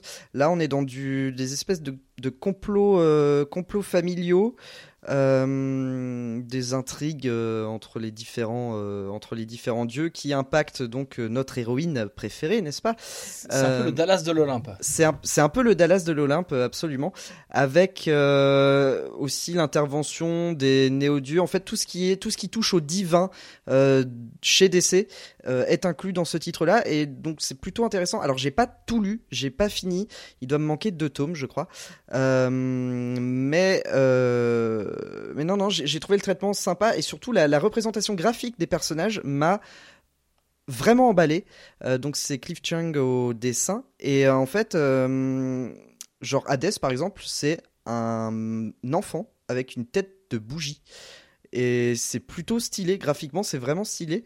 Euh, pareil pour euh, Poséidon qui a vraiment une gueule de poisson slash morse slash euh, animaux marins. voilà, c'est ils ont tous une dégaine particulière. Apollon en fait, donc dieu de la lumière ou du soleil ou je ne que sais-je. En tout cas c'est lié à la lumière. Bah, il est complètement noir avec deux yeux qui brillent. Et, en fait, c'est, plus ça que l'histoire est très chouette, très bien écrite, mais moi, c'est surtout la, représenta- la représentation graphique des personnages, pardon, qui m'a, m'a vraiment emballé, quoi. Et aussi l'opposition entre néo-dieu et dieu euh, de l'Olympe qu'on voit à plusieurs moments dans, dans le récit. Donc, euh, une très bonne surprise. pas la meilleure version de Wonder Woman que j'ai pu lire, par exemple celle de Perez est pour moi au-dessus de tout, mais une très bonne, une très bonne surprise, ouais. Eh bien moi je l'ai lu et je l'ai terminé j'ai trouvé ça hyper intéressant par la déconstruction et l'appropriation. Donc tu parlais de la partie graphique sur laquelle je te rejoins complètement. Et donc on va parler du, de, la mise en scène des personnages. Typiquement, euh, si vous avez envie de voir les dieux de l'Olympe qui discutent à coups au bar avec un petit whisky sur le, sur le comptoir, eh bien c'est dans cette histoire que vous allez les trouver.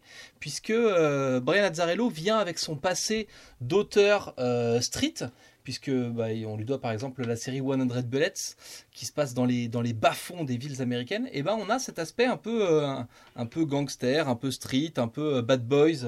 Euh, dans l'incarnation de ces personnages et c'est pas quelque chose qu'on avait souvent eu l'occasion de voir dans la représentation de la mythologie euh, grec dans les comics. En plus, je trouve que on, raconte souvent la même histoire de Wonder Woman, à savoir les origines, Steve Trevor, tout ça machin.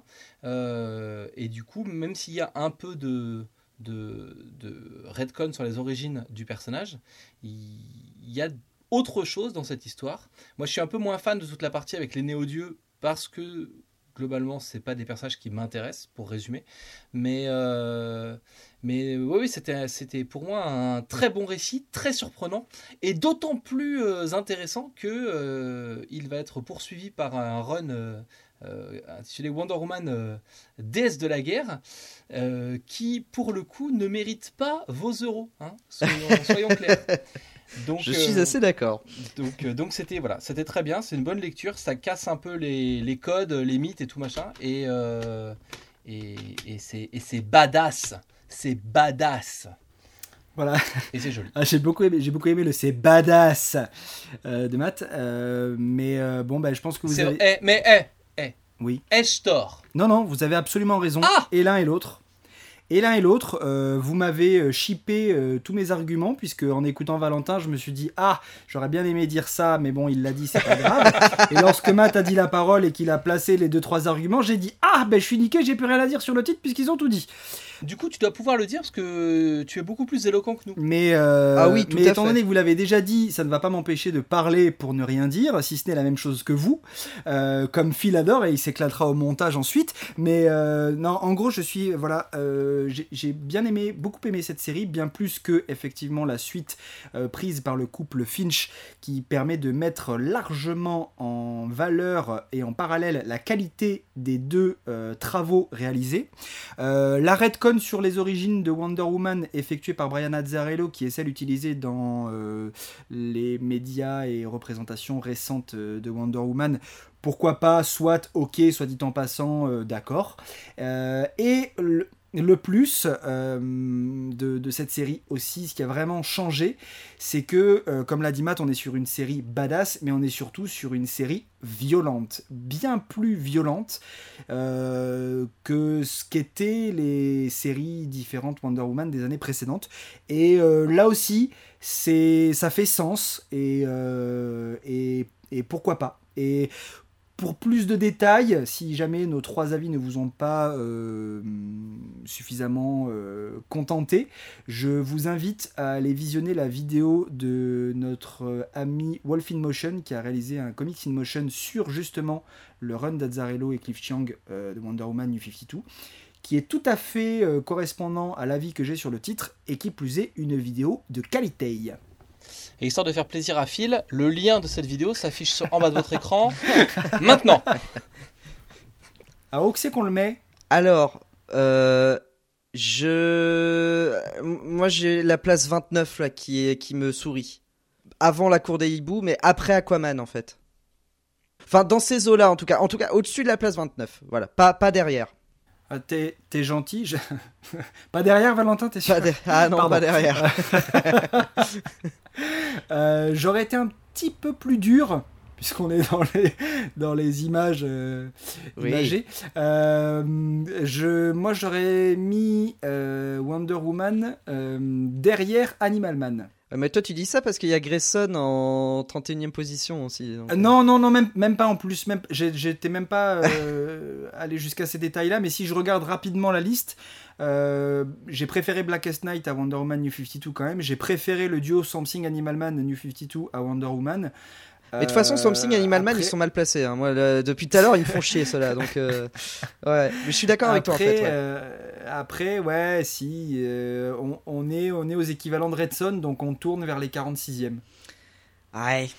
Alors moi je suis un peu au-dessus, je suis euh, 38e entre deux Hulk, entre Hulk Futur Imparfait et Hulk.0. J'ai lu aucun des deux, donc. euh, Et donc on est euh, dans la gamme, il y a All Star Superman 35e, Next Wave 36e, Hulk Futur Imparfait 37, Hulk.0 38, les Spider-Man 39e et euh, Planète Hulk en 40e. Ouais, Planète Hulk est vachement bien. Ouais mais je l'ai fait baisser parce que je suis un, je suis un con. Si on fait une moyenne, là, on est à combien? Ah, on dirait des comptables, c'est triste. Si je pose tout et que je divise par 3, j'arrive à la 37e position. Donc, à la place de Hulk Futur Imparfait, ce qui est oui. Ouais. Oui, oui, oui, oui. Pourquoi pas? Pourquoi pas? Moi, ça me va. En sachant que c'est une version euh, de Wonder Man qui fait, euh, qui fait un peu polémique. Euh, puisque si on parle de notre, euh, notre copine Sonia qui est sur lescomics.fr avec nous et qui tient le blog Comics of the Power, euh, il me semble qu'elle déteste cette, euh, cette incarnation de Wonder Woman par exemple. Alors que c'est une, alors que c'est une fan du personnage. Parce qu'elle est très attachée à la version et aux travaux réalisés par Georges Pérez. euh, et ce qui a été fait après par des gens de talent comme Phil Jiménez ou Gail Simon. Et c'est vrai que c'est assez différent pour le coup. C'est plus violent et plus. euh, euh, Masculin. Ouais, c'est vrai. on- je- Moi, je, si, je suis assez d'accord. C'est, moins, on touche moins au côté euh, social du truc, enfin social, Euh, côté euh, fé- féminisme et tout ça. Enfin, tu vois. Oui, ah bah oui, Ouais. oui. Par rapport à Ruka, euh, c'est- énormément moins social. Ouais. Très bien, Matt, on a fait Daredevil Non Eh, je viens de gâcher mon effet de surprise Eh bien, Matt, on va faire Daredevil, voilà, surprise. Euh, Est-ce que tu préfères euh, Daredevil The Man Without Fear de Miller et John Romita Jr. que nous propose Quentin Lobrega et qui date de 93 Ou est-ce que tu préfères du Daredevil récent, Le Scoop par Bendis et Malef que nous propose Émile Gabillard et Charles Gamet Je vais prendre le deuxième pour faire chier tout le monde. Parce que dire du bien de Bendis, ça fait toujours plaisir. Et Beaumasque vient de décéder en entendant cette phrase. Tu as fait le bon choix, Matt, parce que j'aurais descendu euh, l'autre Daredevil. Euh, alors, euh, qu'est-ce que, où est-ce qu'on est? On est aux alentours de 2004-2005 à ce moment-là? 2003, ouais. Ah bah voilà, j'étais j'étais presque bon. Je... C'est le moment où, après l'ère Marvel Knight dont nous avons parlé il y a euh, quelques minutes, euh, donc l'ère euh, Kevin Smith sur Daredevil, Brian Bendis, tout jeune auteur qui vient d'arriver chez Marvel et qui a fait ses armes sur le titre Alias, reprend la série Daredevil et il s'appuie sur un événement de la continuité qui est arrivé dans les années 80, à savoir Wilson Fisk connaît l'identité de euh, Daredevil. Il connaît son identité civile.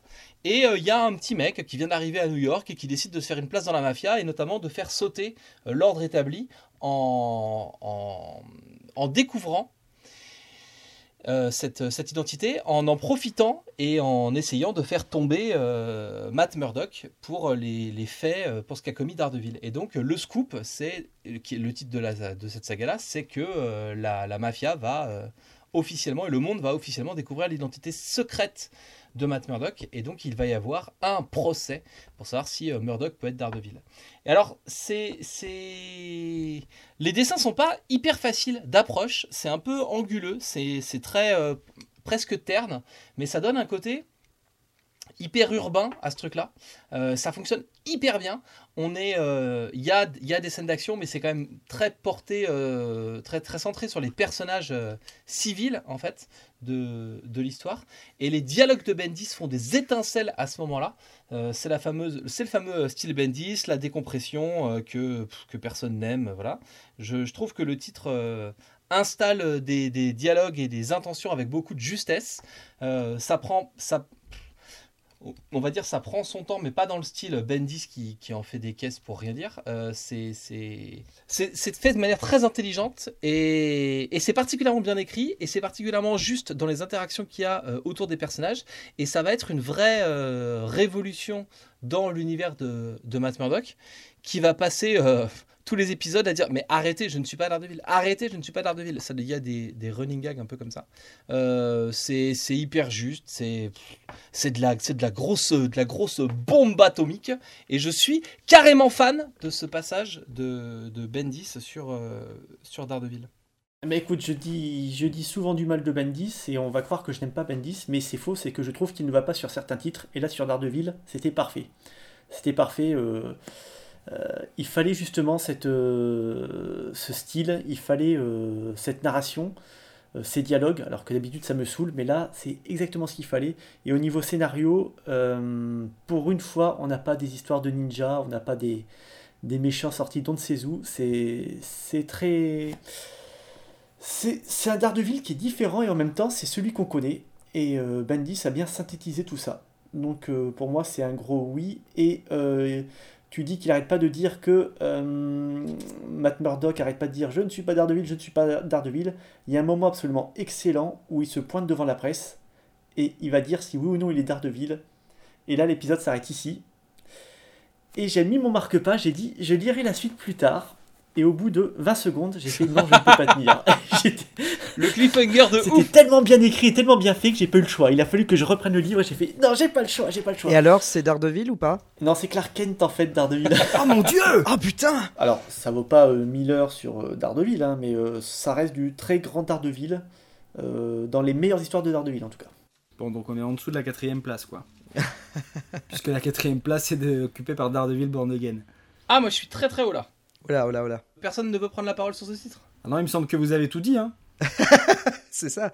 On n'a rien à rajouter, c'était parfait. Non, ouais, impeccable. Pas mieux. Moi je suis septième, je suis entre Batman année 1 et Kingdom Come. Ah oui, effectivement, on est très la haut, là. vache. Ah oui on est on est tranquille. Alors, ça n'a rien à voir, mais je prends plus de plaisir à lire Le Gant de l'Infini. Ah ça n'a rien à voir. Donc, je le mettrai 18ème. Mais ça n'a rien à voir. 18ème Ouais. Puis merde, c'est Bendis quoi, on va pas le mettre en haut. Allez, ça fight là. Tu le voulais ton clash, vas-y. Juste après Killing Joke, du coup, ça fait 12 et demi. Ça, ça me va mieux déjà. Derrière King Joke. Bon c'est pas.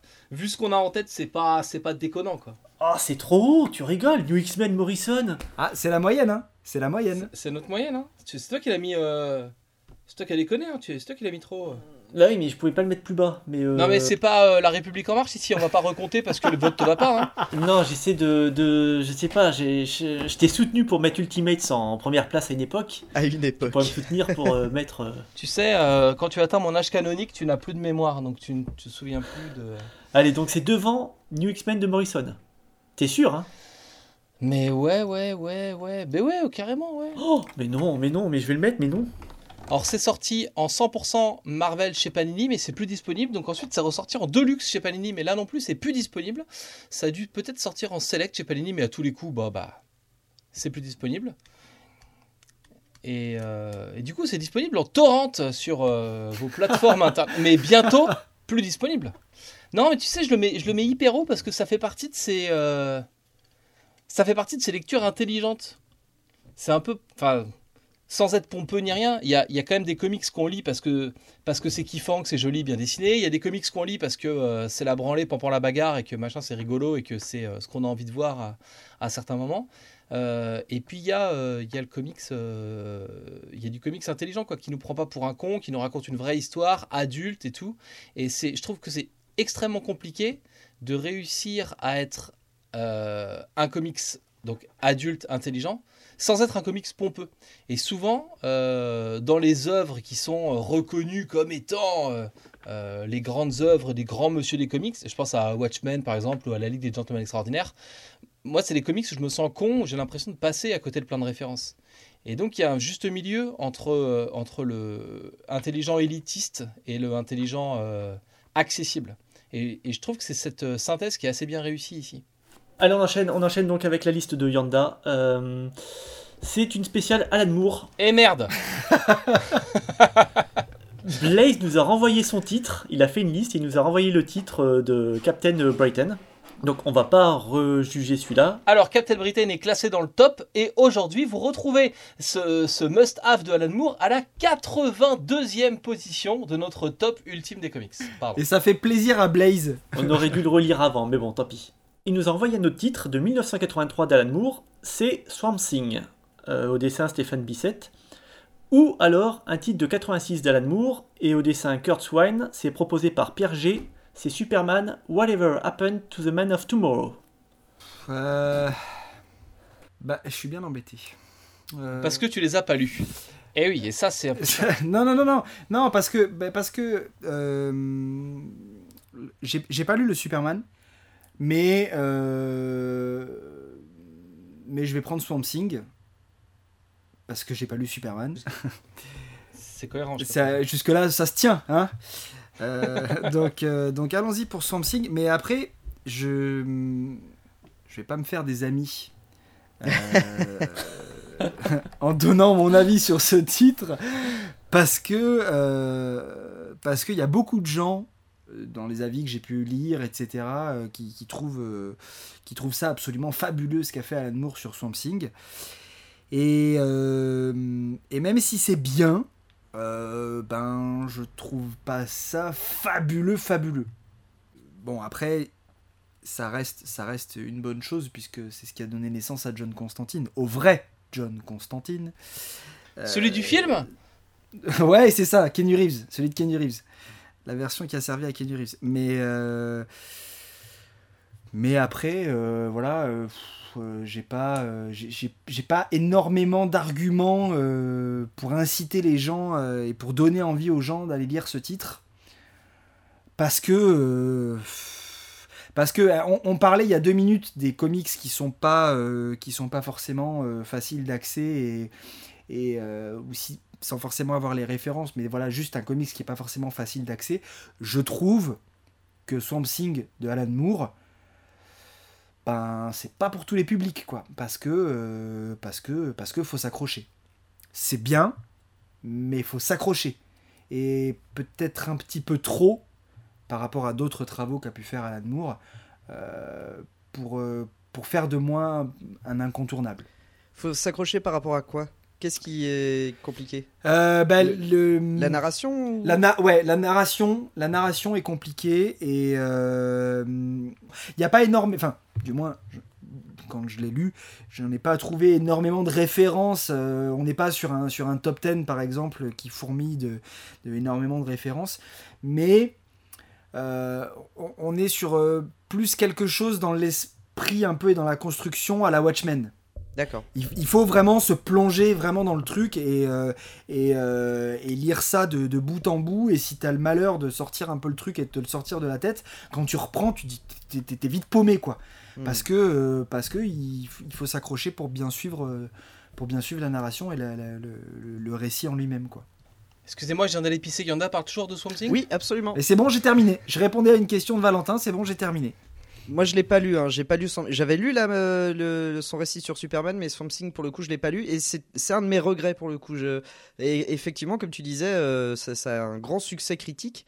Et du coup, ça me tentait bien de le lire. Mais euh, voilà. Peut-être un jour, on verra. C'est à lire, mais alors typiquement, tu vois, quand j'ai relu, quand j'ai acheté le, les, euh, de Hellblazer, parce que DC en a refait une édition il y a pas longtemps, et du coup, dans le, dans le tome 1, il y a les épisodes de Swamp Thing, avec la première apparition de John Constantine, Mhm, etc., mhm. etc. Et ben, il a fallu que je me remette en un peu euh, en allant voir euh, les résumés histoire pour savoir un peu où on en était, parce que quand tu, tu tombes le truc de but en blanc, tu dis attends mais euh, que- comment ça Hmm. Qu'est-ce que, de- comment on arrive là? C'est- Donc voilà, c'est pour ça c'est assez difficile d'accès et ça peut rebuter, mais ça reste une bonne histoire. Moi, je m'étais fait la réflexion en lisant que j'avais pas fait gaffe à la date. Là, je viens de voir que c'est 83 et je me souviens que quand je l'avais lu, je pensais que c'était un truc qui datait du début des années 70, que ce soit au niveau des dessins ou même euh, euh, la narration très très bavarde. Euh, donc, c'est peut-être euh, pas le meilleur d'Alan Moore parce que c'est peut-être un comics, j'ai envie de dire, d'un autre temps. Quoi. Enfin, il n'avait pas fait la transition encore des années 80, j'ai l'impression, sur ce titre. Du coup, en termes de classement, Matt l'a pas lu.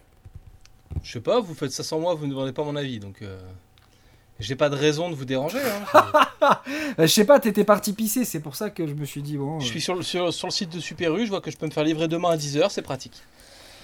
Et sinon, tu l'as lu ou pas? Et non, je l'ai pas lu. Parfait. Moi, je vais rester en 52e position sous la mort de Superman. Parce qu'après, passé ce niveau, là, on commence à arriver dans les, les petites séries, les petites sagas assez, euh, assez secondaires. Ouais, ouais, ouais. Ça me va. C'est ni trop haut ni trop bas. Ça me va. On est dans le, dans le, dans, dans le ventre mou euh, du classement. euh, c'est, euh, c'est, c'est, c'est, c'est logique. Ça se tient. Prends ça dans ta gueule, le classique des comics. Retrouve-toi euh, 52e entre la mort de Superman et House of M. Oh, il a des titres bien placés quand même. Ah, la mort de Superman, c'est ultra classique aussi. hein. Allez, on enchaîne avec Val. Oui A et A. Alors, tu as le choix entre deux crises. Oh là, oh là, oh là. Celle de Nolan 77-98, Identity Crisis, de Brad Melzer et Rags Morales, Ah, excellent. ou la crise de Ebes de 2008, Final Crisis Ah. de Morrison et Jones. Alors, je, alors, je n'hésite pas une seconde, même si les deux récits sont quand même vachement bien. Euh, mais je n'hésite pas, ce sera Identity Crisis euh, sans hésiter une seconde.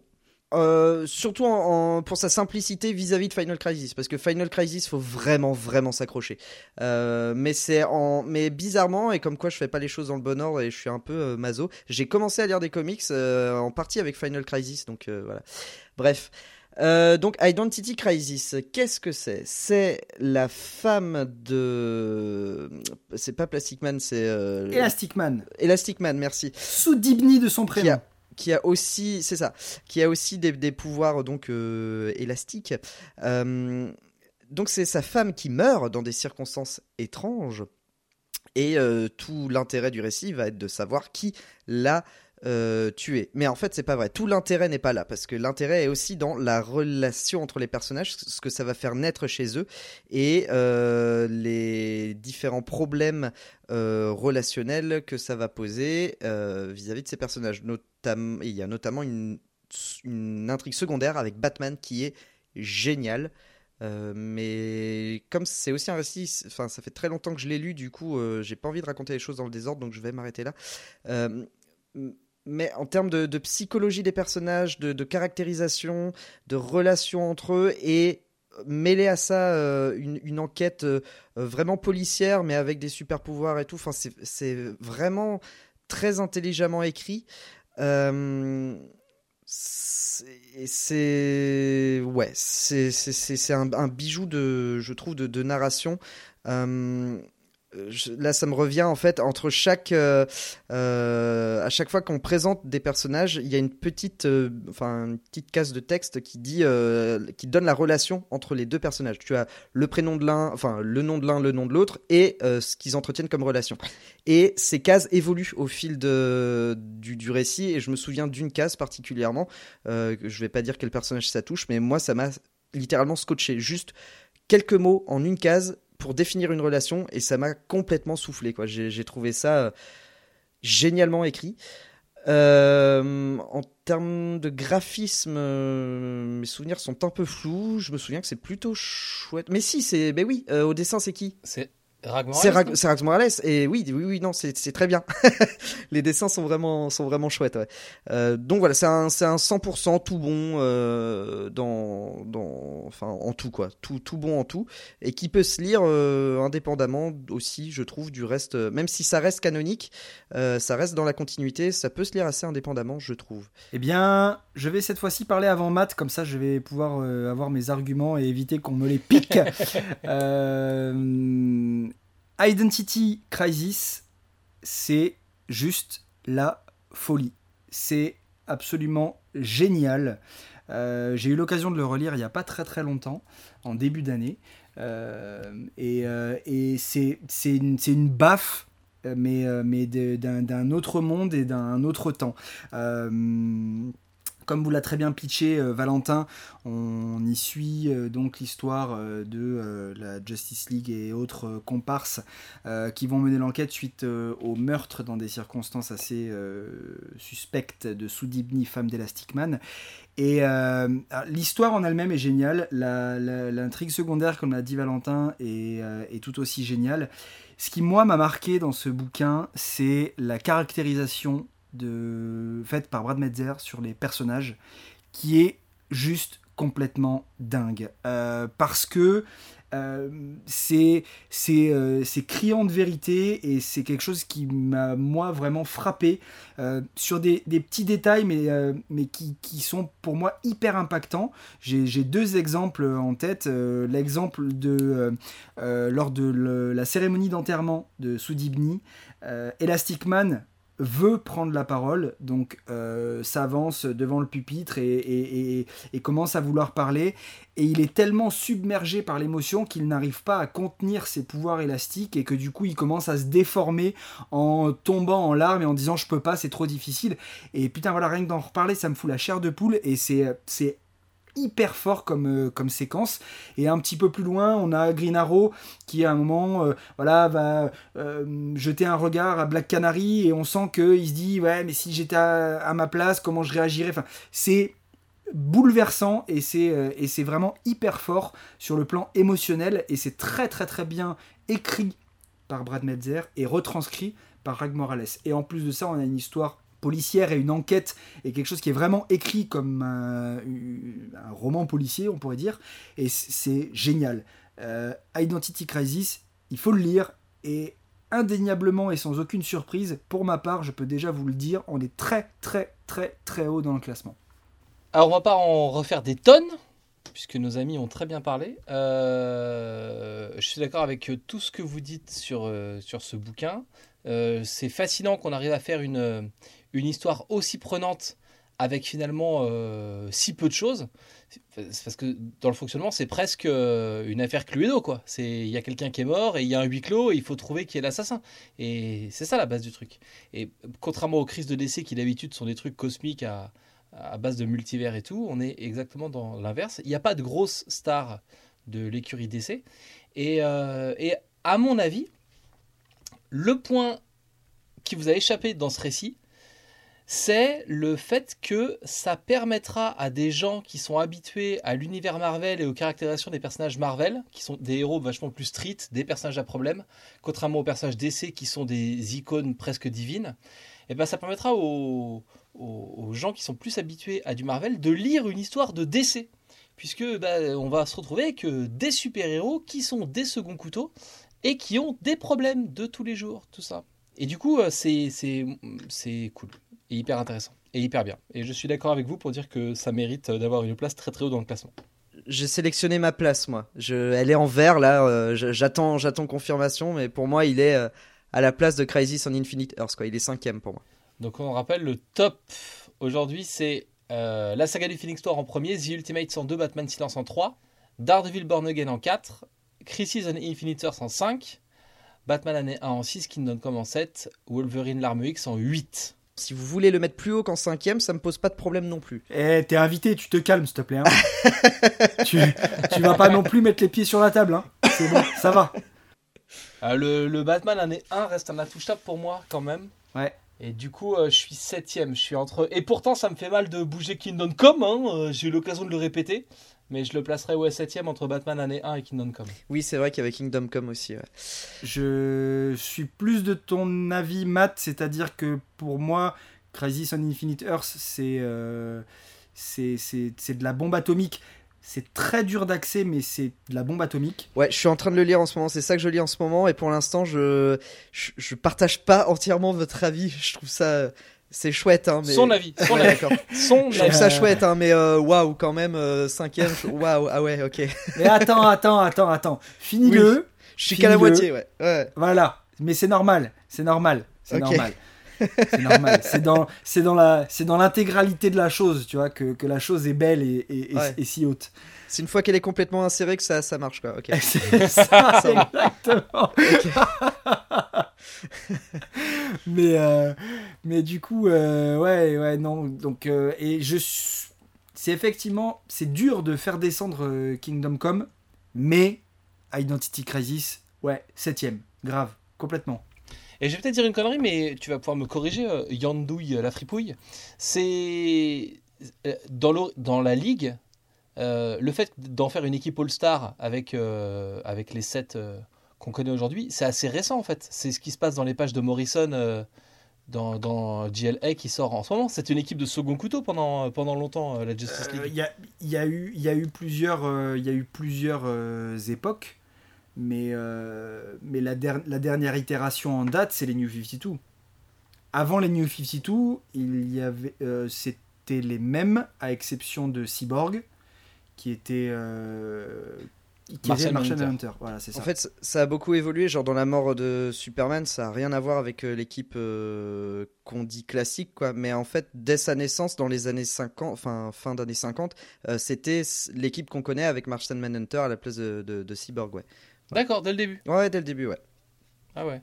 Parce que du coup, moi, j'avais, j'étais, j'étais plutôt tombé sur des épisodes où il y avait euh, Guy Gardner, où il y avait Blue Beetle, ou des personnages un peu. euh, Il y, a- il y a Black Canary aussi qui a été pas mal, euh, pas mal présente aussi, juste avant les New 52, ouais. Et pourquoi je vous parle de ça? Parce que du coup, ça me donnait l'impression, étant, étant dans un mood persuadé que c'était une équipe de second couteau et que c'est ça qui donnait un peu le sel aussi à l'équipe, ça me paraissait intéressant que Identity Crisis revienne à une histoire crise, qui n'est pas une vraie crisis, avec une équipe qui est encore une équipe de second couteau. Voilà. Tu confonds pas avec euh, Justice Society of America par hasard, non? Non. Alors dans la Justice Society of America, c'est la, c'est la toute, toute, toute, toute, toute, toute, toute, toute première équipe de super-héros. Ouais. Mais euh, mais il n'y avait aucun de ces gens-là dedans, puisque c'était, euh, à l'exception de hum, Alan Scott. Bah, c'était une équipe de, de Earth 2 en fait, ça file. Bah, il n'y a pas Guy Gardner et compagnie? Attends. Non, c'était la Justice League Internationale, Ah, exact, voilà, ok. avec effectivement Guy Gardner, Blue Beetle. euh, Alors on y va. Alors Matt, tu as le choix entre euh, Hawkeye 2013 de Matt Fraction et David Arra. Qui est-ce qui choisit? C'est toi. Ah d'accord. Proposé par Stéphane de Lyon et Kike Mousse. Ou Jessica Jones, un titre de 2001 de ton copain Bendis et euh, Michael Gaidos. Proposé par Adrien Paquin et Bruno Linsetto. Bon, je vais prendre Hawkeye parce que j'ai déjà eu euh, l'occasion de dire du bien de Bendis ce soir et que bon, bah voilà, ça va me faire ma soirée déjà. Euh, et Hawkeye, c'est pareil, c'est euh, c'est hyper surprenant, hyper frais. Le postulat, c'est de dire est-ce qu'on peut faire une série solo sur le plus moisi des Avengers, puisque c'est juste un type qui tire des flèches, et donc on peut. Est-ce qu'on peut rendre ça intéressant? Spoiler, oui, on peut. Graphiquement, il y a plein de trouvailles, plein d'idées, plein de de petits trucs de narration, c'est faussement simpliste comme dessin. C'est euh, c'est presque de la ligne claire, c'est du dessin à la Tintin. Il n'y a pas de, pas de surenchère, de scènes d'action de ouf et tout. Euh, c'est hyper brillant, hyper. euh, En fait, c'est ça le, le signe de l'intelligence. C'est quand tu réussis à faire quelque chose de simple et de, et de brillant. Et bah, et bah voilà, tout est là. Euh, Il y a quatre tomes sur cette série-là. Euh, ça introduit euh, l'autre Hawkeye, la meuf. Euh, qui, qui est la nouvelle euh, Hawkeye. Et, euh, et on va pas en faire des caisses pour rien dire, c'est juste, euh, c'est juste hyper bien. Et, et Marvel en ce moment est hyper efficace dans euh, ce genre de série, dans les petites séries indé, voilà, qu'on qu'on n'attendrait pas, genre Hawkeye, euh, Vision ou ce genre de trucs. Et donc euh, voilà, moi j'aime beaucoup, j'aime beaucoup cette série et, euh, et je vous la recommande chaudement.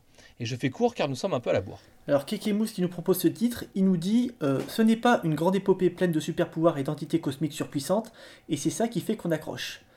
Eh bien, je reprendrai sa phrase, sauf la fin, je la changerai un peu parce que moi, j'ai pas accroché du tout. C'est Hawkeye contre des méchants de la rue. Qui veulent saisir son immeuble. Ouais, ouais, et en fait, en lisant ça, je me suis pas inquiété une seule fois pour le personnage. Euh, j'ai vraiment pas accroché à en fait cette histoire euh, assez basique. Euh, J'avais l'impression qu'un peu de temps en temps ils essaient de lorgner sur euh, Breaking Bad. Il y a une histoire avec euh, qui était centrée sur son chien. Enfin voilà, non, c'est vraiment pas euh, ma tasse de thé en fait, Hawkeye. Et puis merde, c'est un vengeur de la côte ouest donc euh, non. Vous pouvez le placer. Euh, je te le place 40e entre Wonder Woman New 52 et Hulk Futur Imparfait. Bim Tu mets au-dessus de Black Knight, de Planète Hulk. Mais de Planète Hulk, oui, on va encore se disputer. Je le mettrais 63e. Euh, ça fait 11, 51e. Donc il se retrouverait 51e entre les deux Thor, entre le Thor de Straczynski et de Coppel et le Thor euh, God of Thunder. Exactement. Allez, on Et enchaîne. bah c'est pas gentil, c'est pas gentil, voilà. Oh, c'est pas gentil. c'est pas du grand Marvel. Non, c'est pas du grand. Non, mais c'est du.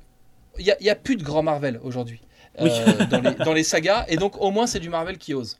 Allez, on enchaîne. On revient sur du DC avec une liste pour Yanda et c'est deux titres que je n'ai pas lus. Ok, très bien. Et il y en a même un, je n'ai même pas trouvé de documentation dessus. Je peux pas Ok, te dire quand super, est-ce qu'il est sorti. Excellent. D'accord. Excellent. Donc tu me donnes les trucs d'essai, mais les trucs d'essai que personne ne connaît quoi. Un titre qui s'appelle Batman. euh. Alors, c'est un titre, ben encore de Major Z. Mais qui est cet auteur dont tu nous parles depuis tout à l'heure? Je ne comprends pas.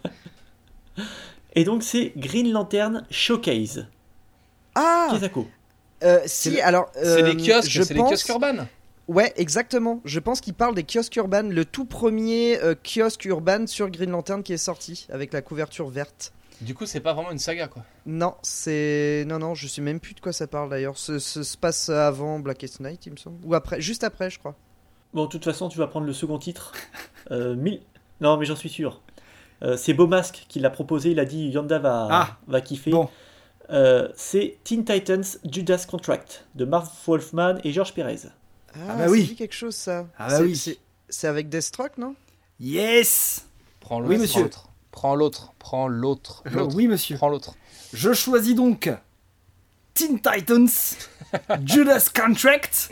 Mais c'est le truc paru euh, chez Artima à Ready Je Non, sais pas, je suis vrai. trop jeune pour te dire, Phil. Ça, je peux pas répondre à cette question.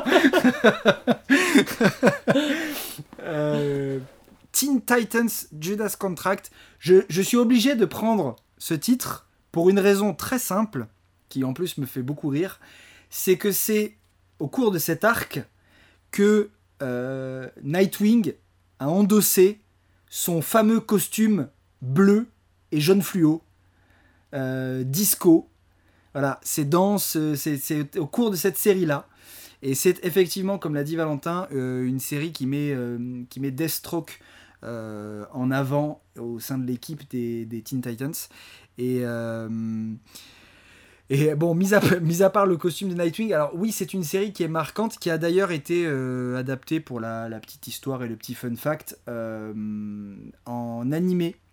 C'est un des derniers, si ce n'est le dernier animé qui, est, qui est sorti. Ils en ont fait une espèce de, de- de réadaptation euh, euh, avec l'équipe des, des Teen Titans euh, modernisée. Euh, De- Deathstroke met la, le- la tête des, des- de l'équipe des Titans. euh, il, veut les, il, veut, il veut les éradiquer. Euh, mais euh, Il me semble que je l'ai lu, mais c'est. Y a pas un truc avec son fils à Deathstroke ou je sais pas quoi. Enfin. oui, c'est ça, c'est ça, Aval. C'est avec son fils. Du coup, ouais, il me semble que c'est des aliens ou je sais pas quoi qui mettent, ou je sais plus quelle organisation qui mettent la tête des titans à prix et puis. euh, Et ils font appel à Deathstroke. Et il y a une connerie de contrat avec Deathstroke et vis-à-vis de son fils et tout. Enfin, c'est un peu le bordel. Et il mais envoie, bien écrit, hein. En fait, il bordel. envoie un, un agent, euh, enfin, un, oui, un agent, si on veut dire, en, en infiltration euh, au sein des titans et, euh, et afin, afin d'arriver à, tous les capturer, après les buter. Et, et en fin de compte, Dick Grayson euh, enfile ce costume bleu de Nightwing pour aller les sauver. Euh, parce qu'à ce moment-là, il était, euh, il avait pris sa retraite. Hmm. Et euh, il, avait quitté l'équipe et quand, euh, quand l'équipe euh, s'est retrouvée dans le, dans le caca, euh, à savoir euh, tous euh, capturés par, euh, par Deathstroke, il s'est dit euh, allez je- j'enfile mon costume le plus flashy qui soit et, euh, et allons-y. Faire diversion. voilà c'est ça. On va y aller en mode infiltration et, euh, et on va et on va aller sauver tout le monde et et du coup, du coup voilà, c'est. Je me- je m'en souvenais surtout pour la, pour le, le- le- le costume de Nightwing et la, la véritable naissance du personnage de Nightwing, puisqu'il n'était à ce moment-là qu'à ses balbutiements, il savait pas trop quoi faire. Il était plus vraiment Robin, puisque quand il a quitté Batman, il, était encore Robin avec les Teen Titans, mais euh, cet alias et cet alter ego le, le gonflait, il cherchait autre chose, mais il n'avait pas encore trouvé un costume et l'identité de Nightwing. Et c'est par le biais de ce story arc et donc de cette intervention forcée pour aller sauver ses euh, partenaires que euh, qu'est né euh, Nightwing et dans ce costume euh, si risible et ridicule qu'il a depuis. Dieu nous en préserve. mis au placard. Mais, mais ouais, c'est une histoire importante pour les Teen Titans parce qu'en plus de ça, elle, elle explore et elle détaille un petit peu les origines de Deathstroke. Ouais. Pour la première fois, puisqu'il faut savoir, et il est important de préciser, que euh, Deathstroke n'est pas une menace euh, affiliée à Batman, mais bel et bien aux Teen Titans. Moi, c'est plus ça qui m'a marqué, mais sinon, oui, comme toi, j'ai pas un grand souvenir de ce truc-là non plus. Mais ça reste une histoire très cool. Et pour preuve, euh, ça a été plus ou moins euh, modernisé euh, en version Rebirth, euh, actuellement en VO.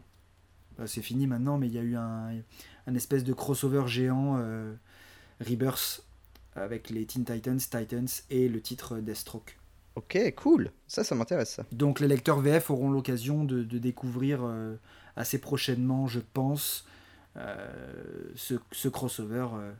donc Judas Contract version Rebirth, qui a en plus des répercussions et des conséquences assez importantes. Très bien.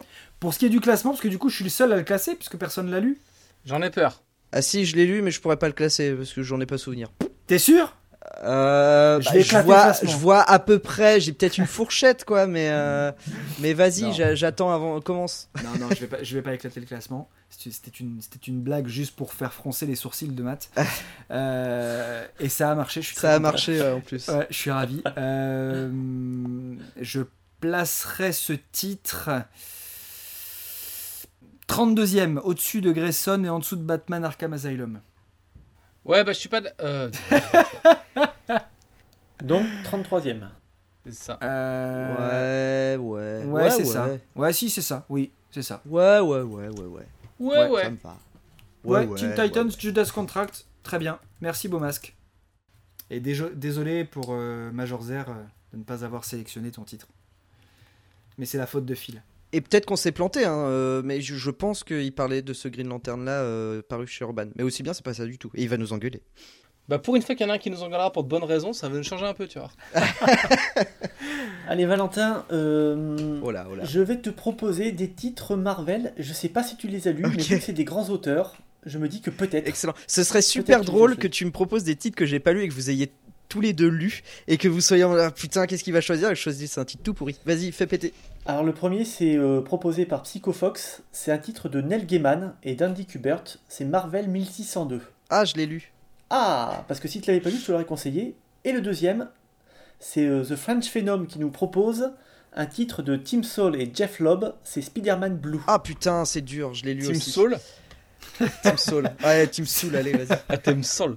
Euh, c'est dur, c'est dur, c'est dur. En fait, les deux sont très bons. Par contre, euh, j'ai clairement une préférence pour Spider-Man Blue, donc ce sera Spider-Man Blue. Ok. Euh, mais 1602 était très bien. Après, comme je suis pas assez euh, pointu dans l'univers Marvel, c'est sans doute pour ça qu'il m'a moins plu 1602 parce que il y a plein de références et que du coup ça m'a moins. voilà. Mais comme on n'en parle pas, on ne va pas en parler. Spider-Man Bleu. Spider-Man bleu, bah, c'est déjà les dessins de Tim Sale, donc c'est forcément très beau. et c'est surtout hyper touchant. C'est une de mes histoires préférées de Marvel que j'ai lues. Euh, donc c'est Peter Parker marié à Mary Jane Watson qui euh, utilise un dictaphone euh, pour communiquer de manière tout à fait symbolique avec Gwen Stacy, donc sa première amoureuse, n'est-ce pas, qui est morte malheureusement. Spoiler. Moins à cause de lui. Enfin, voilà, spoiler alerte. Euh, Spoiler de 1973. donc en fait, ça, permet, ça permet. Euh, alors c'est qui le scénariste déjà? Jeff, Lubb. C'est Jeff Lubb, ben oui, bien sûr, ben oui, c'est vrai. Euh, ça permet à Jeff Lubb en fait de revenir donc sur toute cette partie-là, et moi c'est comme ça que j'ai lu La mort de Gwen Stacy. En fait, c'est pas en lisant le le, le comic le comic book original, c'est vraiment vis-à-vis de cette histoire-là que j'ai pas découvert puisque je le savais, mais que, que j'ai eu un visuel en fait de la mort de, de Gwen Stacy donc ça permet de revenir sur cet épisode-là, de revenir donc sur un peu la vie de, Spider-Man et de voir comment il a géré son deuil, de voir comment il s'est, euh, il a surmonté ça en se, en se mariant du coup avec euh, Mary Jane. C'est, euh, c'est puissant dans, dans, dans l'émotion en fait, c'est hyper intimiste comme récit et, et c'est vraiment vraiment très bien écrit. Euh, et voilà, et illustré d'une très belle manière par Tim Sale. Et j'aurais pas grand chose à dire de plus, parce que c'est vraiment quelque chose qui m'a touché d'un point de vue euh, émotionnel en fait. Et euh, voilà, je pourrais pas dire beaucoup de choses en plus. Je sais pas s'il y a beaucoup de trucs à dire en plus. Allez-y, chers collègues. Qu'avez-vous à dire sur ce titre qui est très très bon et que je placerai assez haut? Moi j'ai un gros problème avec ce titre, c'est parce que j'ai lu Identity, non, euh, Superman for All Seasons, voilà. Oui, d'accord. Ah, de Team Sale aussi. En fait, à une époque, je me suis fait un, lot de, de, Team Sale et j'ai fait l'erreur de tous, tous les lire les uns à la suite des autres. Et le premier m'a beaucoup marqué, donc euh, For All Seasons.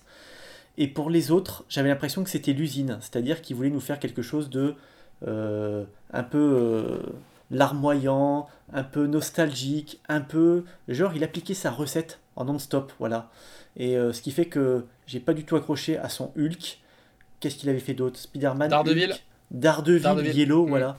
Toute cette, euh, tout- toute cette période de, de, de Team Sale, euh, j'ai vraiment pas accroché parce que je m'étais tapé un premier titre qui était très très bon. Et derrière, j'avais l'impression, tu sais, c'est comme quand tu regardes une série télé, la première saison est bien, et puis les autres, tu te dis, mais ils font ça pour l'argent ou quoi? Et euh, en fait, là, c'était pareil, j'avais l'impression qu'il avait trouvé une recette, et il s'est dit, bon, allez, on balance tout euh, régulièrement. Et quand on enchaîne le tout- les- tous ces titres les uns à la suite des autres, eh ben, tu as, vraiment l'impression que euh, c'est pas sincère, que c'est vraiment, euh, vraiment fait pour, euh, pour nourrir la famille. Voilà.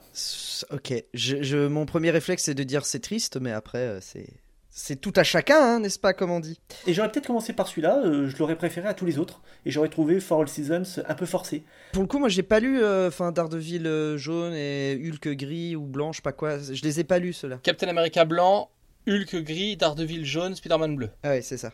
C'est la même recette appliquée euh, sur les autres héros. Donc euh, peut-être que ça te plairait, hein, peut-être que peut-être que t'as envie de lire ce genre de truc, mais euh, quand tu les enchaînes, je te jure que tout de suite ça te saute aux yeux. Ouais. C'est vraiment euh, l'usine.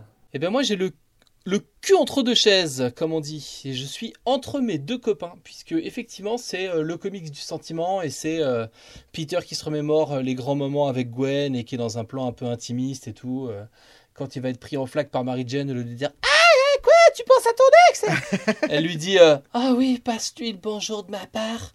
Euh, donc il y a voilà cet aspect sentiment. Et je suis assez d'accord avec Phil sur le côté euh, la recette, la recette, la recette. Du coup, du coup, ça fait partie de ces, trucs qui m'ont été peut-être survendus aussi et où c'est très bien, mais c'est pas oufissime. Enfin, dans le souvenir que j'en ai. Après, c'est peut-être vous qui avez raison dans le sens où, euh, euh, comme je vous disais, moi, enfin Spider-Man déjà, c'est pas forcément un personnage que j'apprécie trop, et donc j'ai pas lu beaucoup d'aventures de Spider-Man et l'univers Marvel, je le connais bien moins que vous, ça c'est clair. Euh, et je suis peut-être tombé dans le piège du du, sentimentalisme à outrance, et voilà, donc.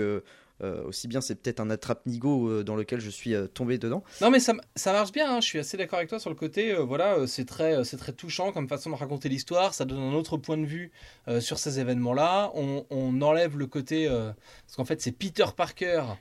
homme blessé qui te raconte des événements qui sont arrivés à Spider-Man, donc tu changes aussi de curseur dans la narration. Euh, mais effectivement, oui, ça sort euh, après euh, Daredevil jaune et Hulk gris et c'est la même recette. Hmm. Quand tu manges de la même pizza tous les jours, euh, il faut que tu la trouves bonne, sinon tu finis par en être un peu dégoûté. Au bout d'un moment, elle est moins bonne. Eh oui. Donc, euh, donc, donc, ouais, donc, euh, donc voilà, donc bien mais quoi. Donc, euh, Parce que vous allez, vous allez me détester, mais du coup, enfin après, je l'avais pas lu Daredevil le scoop, mais moi j'aurais mis Spider-Man bleu 14ème quoi, à la place de Daredevil le, le scoop. Oula, moi je, je suis en bas du tableau là. Nous avons ce que l'on appelle un grand écart. Ah oui, là. ouais, je suis vers les, les 60 places là, 60e. Ah oui. Grand écart entre deux chaises donc, hein. un Ouais. vrai grand écart. Ah, il la a un pied sur un pied sur chaque moto qui roule là. C'est le, il a, il fait, un- il nous fait une Vandame. Euh, ouais, moi je suis plutôt autour de la 38e, 40e place dans ces eaux-là. All Star Superman, Next Wave, Wonder Woman New 52, Hulk Futur Imparfait, je suis dans cette zone-là quoi. Ah la vache, ouais. moi je le mettrais. Allez, si on, si on doit faire une moyenne de nos, de nos, de nos notes, euh, moi je le mettrais 72e. Voilà. Oh putain Oh non Ah non Donc 72e, on est au niveau de, du crossover Ultimatum, de, de la saga Annihilation et du fameux Earth 2. Parce que c'est meilleur Curse 2. Tout est meilleur Curse 2. Ah non, non, non, Quelle non, non, honte. mais... T'as dit com... Matt, t'as dit combien toi? Euh, Moi je suis autour de la 40... euh, c'est ça? Oui, ouais, je suis autour de la 40e. Ouais, déjà là, je suis un peu plus d'accord, quoi. Parce que du coup, ça veut dire que Spider-Man bleu, c'est moins bien. Euh, Qu'est-ce que j'ai vu que euh, Superman Identité secrète, quoi? Alors, mathématiques stricto, stricto sensu de, de vos placements. J'étais 42e moi. Eh ben, nous sommes à cette place, à la place. Ah, ça va peut-être changer maintenant du coup. Ah merde. Parce que j'avais mis 40, mais j'avais fait le calcul avec 40, mais du coup, si on met 42, donc 14 Valentin, 72 Phil, 42 Matt, ça nous amène à 42,66. Donc 43, quoi. Donc 43. Donc avant, donc à la place de Spider-Man. Ah vous avez fait comme ça? Moi en fait quand il y a qua- 42 virgules, j'enlève ce qu'il y a après la virgule. Je garde que le... Mais j'ai jamais arrondi. Non Ah bah Ça change tout Le nombre de trucs qu'on aurait pu sauver Tu veux dire que le classement est faux Ben on recommence alors. Bon, en même temps, c'était 1,17 tout à l'heure, donc ça. Dans 1,17, c'est bon, on arrondit à l'inférieur. Là, par contre, 0,66, on arrondit au supérieur. Ouais, ouais, d'accord, ok. Super. Bon, bah écoutez, euh, Vous êtes vraiment de mauvaise foi. hein, c'est- Ah bah carrément, Et c'est oui. et c'est moi qui vous le dis, donc euh, je suis un peu spécialiste de la question. On a un Superman bleu, 43ème, entre Hulk.0 et la saga Spider-Man. Un Spider-Man bleu, oui. En fait, là, Valentin, t'as la tête que j'ai habituellement. Tu sais, quand, Ouais. quand on m'annonce que, euh, bah non, en fait, ton titre, il est tout en bas du classement. Voilà. Ah ouais, là, je trouve ça vraiment dur. Après, c'est pas un, un titre dont, pour lequel j'ai une affection oufissime non plus, quoi, mais, euh, mais je trouve ça dur. Je, je vous trouve dur ce soir, je vous trouve dur. Messieurs, nous allons vivre un moment historique car nous avons classé 99 titres dans ce top des comics et comme nous vous l'a- vous l'avons annoncé à de nombreuses reprises, ce top est un top 100. Donc nous nous apprêtons à classer ensemble le dernier titre de ce top des comics de la mauvaise foi Aïe, aïe, aïe. Et comme comme c'est euh, le cas souvent dans les comics, nous allons ensuite conclure cette grande saga du top des comics et nous allons rebooter ce top. Nouveau top, nouvelle équipe, nouvelle inédito, nouvelle façon de faire. Nous sommes donc à la fin de cette saga. Vous allez pouvoir vivre la conclusion de notre crossover estival, le top des comics avec un ou deux titres qui sont en compétition. Du coup, tu me refais le coup des deux titres en compétition ou tu- Exactement, et c'est toi qui vas Ouais. devoir choisir. La Ah oui, c'est Ah moi qui faisais le. Oh punaise. La Le pression. patron pour la fin. L'émotion et la pression. Et puis alors en plus, c'est des titres, je me disais, mais c'est bizarre qu'on nous les pas proposés avant. Donc voilà, bah, ils arrivent. Les ai-je lus Alors tu as, le choix, tu as le choix entre l'ère d'Apocalypse, que nous proposent Vincent Vignard et Batspawn, ou Onslaught, que nous propose Larry Bambel de Mark Wade et Andy Kubert. Putain, les gars, vous êtes des cons. On peut rien dire de mieux. Euh... On pourra donc pas en parler, Yanda et moi. Voilà, Je- nous allons vous laisser, hein. Je vais Salut. dire. Je vais dire l'ère d'Apocalypse. Ah ouais, j'aurais dit qu'Onslaught était plus important, mais bon. Je vais dire l'ère d'Apocalypse car. euh, Alors, qu'est-ce que c'est l'ère d'Apocalypse? C'est un crossover massif de l'univers X-Men qui part du postulat que, euh, en fait, le fils de, du professeur Xavier est remonté dans le temps pour tuer Magneto pour pas que les X-Men aient des problèmes. Et en fait, quand il est dans le passé, ça, ça dégénère un peu. Son père du passé essaie de l'en empêcher et donc dans le passé, le fils de Xavier tue le professeur Xavier. Ouais, tu m'as perdu là. Et donc, le- Et pourtant, je l'ai lu. Bah non, c'est ça. Le ça, fi- ouais. Le fils de Xavier remonte dans le passé et en croyant tuer Magneto, il tue Xavier. Du coup, dans le futur, Xavier a jamais euh, entraîné les X-Men de façon à arrêter Apocalypse et donc Apocalypse est devenu maître du, monde et donc on crée une nouvelle timeline, une nouvelle continuité avec des nouvelles versions euh, de nos personnages préférés. Ça dure 4 mois, il me semble. Et toutes les séries X-Men sont dans ce nouvel univers, l'ère d'Apocalypse, avec des versions différentes de personnages bien connus. Alors lesquels euh, ont prêté allégeance à Apocalypse, lesquels sont euh, entrés en résistance, et comment est-ce qu'on va réussir à sortir de cette situation? Alors c'est qui qui a écrit ça? Lord Bell et Warren Ellis, entre autres. Ah, En fait, ils l'ont piloté parce que c'est co- c'est collectif. Toutes les séries X-Men ont été touchées à ce moment-là. d'accord. Genre, euh, il y avait un nouveau euh, Excalibur, c'était Excalibre. Euh, les, les... C'est là où il y a Generation X aussi qui apparaît. Euh, les, les... Je sais plus comment ça s'appelle. euh, Les, les... C'est Gambit et les X-Force ou un truc comme ça. Ou Gambit et les Eternals ou un truc. Ouais, c'est ça, Euh, ouais, bref, possible. toutes les séries sont euh, dans, dans une timeline différente. Et, et moi, j'ai particulièrement été marqué à cette époque par les épisodes d'un petit nouveau qui débutait et qui s'appelait Joe Madureira et euh, qui a notamment euh, parce que tous les personnages étaient différents et redesignés et qui avait notamment redesigné euh, Feu du Soleil, Sunfire, qui avait un design mais juste mortel. En fait, le mec est en feu et tu comprends son corps ou enfin la façon dont, dont il est dessiné simplement parce qu'il a quelques bandes métalliques à certains endroits sur le corps et pour matérialiser le fait qu'il ait un visage, il a une sorte de euh, tête de mort en, en masque en fer dessus parce qu'il est tellement en feu qu'il n'existe plus quoi. Sinon tu peux pas le. Et ce design est mortel. Et, euh, et moi, quand j'étais petit, je voulais être Joe Madureira dans la vie et j'ai euh, décalqué, dessiné, redessiné à Burn euh, les pages de ce truc-là et c'est pour ça que ça m'a marqué. Son Wolverine, c'est un Wolverine à une main aussi qui est dans cet univers-là. Scott Summer est déjà un traître, spoiler. Et voilà. Et du coup, du coup pour l'époque, c'est cool. C'est le dernier bon gros crossover des années 90, à mon avis, puisque, puisque derrière, on a des crossovers un peu plus décevants, comme euh, Angslot, comme l'opération Tolérance Zéro, comme les 12. Si tu es un vieux lecteur de comics, tu sais de quoi je parle, et tu, as, souffert toi aussi comme moi. Et donc, euh, à mon avis, l'ère d'Apocalypse, c'est le dernier gros bon crossover mutant, euh, mais typiquement teinté années 90 et avec tous les défauts d'un crossover de l'époque. Et c'est le redesign des personnages qu'on aime, et c'est la bagarre. Mais c'est pas très haut dans le top Là où je suis d'accord avec toi, c'est que c'est typiquement euh, marqué années 90 et euh, c'est ça qui me gêne parce que quand tu essayes de le relire aujourd'hui, avec les personnages euh, bien massifs, bien qui prennent toute la page avec leurs muscles et tout, c'est assez risible. sinon, oui, je trouve que le principal intérêt de, cette histoire, c'est que tu sais pas qui est méchant, qui est gentil, qui, a fait quoi, qui, qui sort avec qui, qui. Ils remettent tout à zéro, et ça c'était bien vu, et notamment Cyclope qui commence en étant un traître, et peu à peu se pose des questions. Euh, est-ce qu'il a bien fait de choisir le clan d'Apocalypse? Alors moi je fais du faux spoiler en disant euh, Cyclope est méchant et en fait c'est le début du truc et toi tu ouais non en fait à la fin il redevient gentil c'est bon. Hein. ah non non non je dis il se pose des questions. Il se pose des questions. Et euh, par contre ce que j'avais bien aimé aussi c'est qu'il n'y a qu'une seule personne qui se souvient de ce qui s'est passé avant, c'était Bishop parce qu'il avait l'habitude de voyager dans le temps. Et donc c'est ça c'était il y, a eu plein de petites idées comme ça.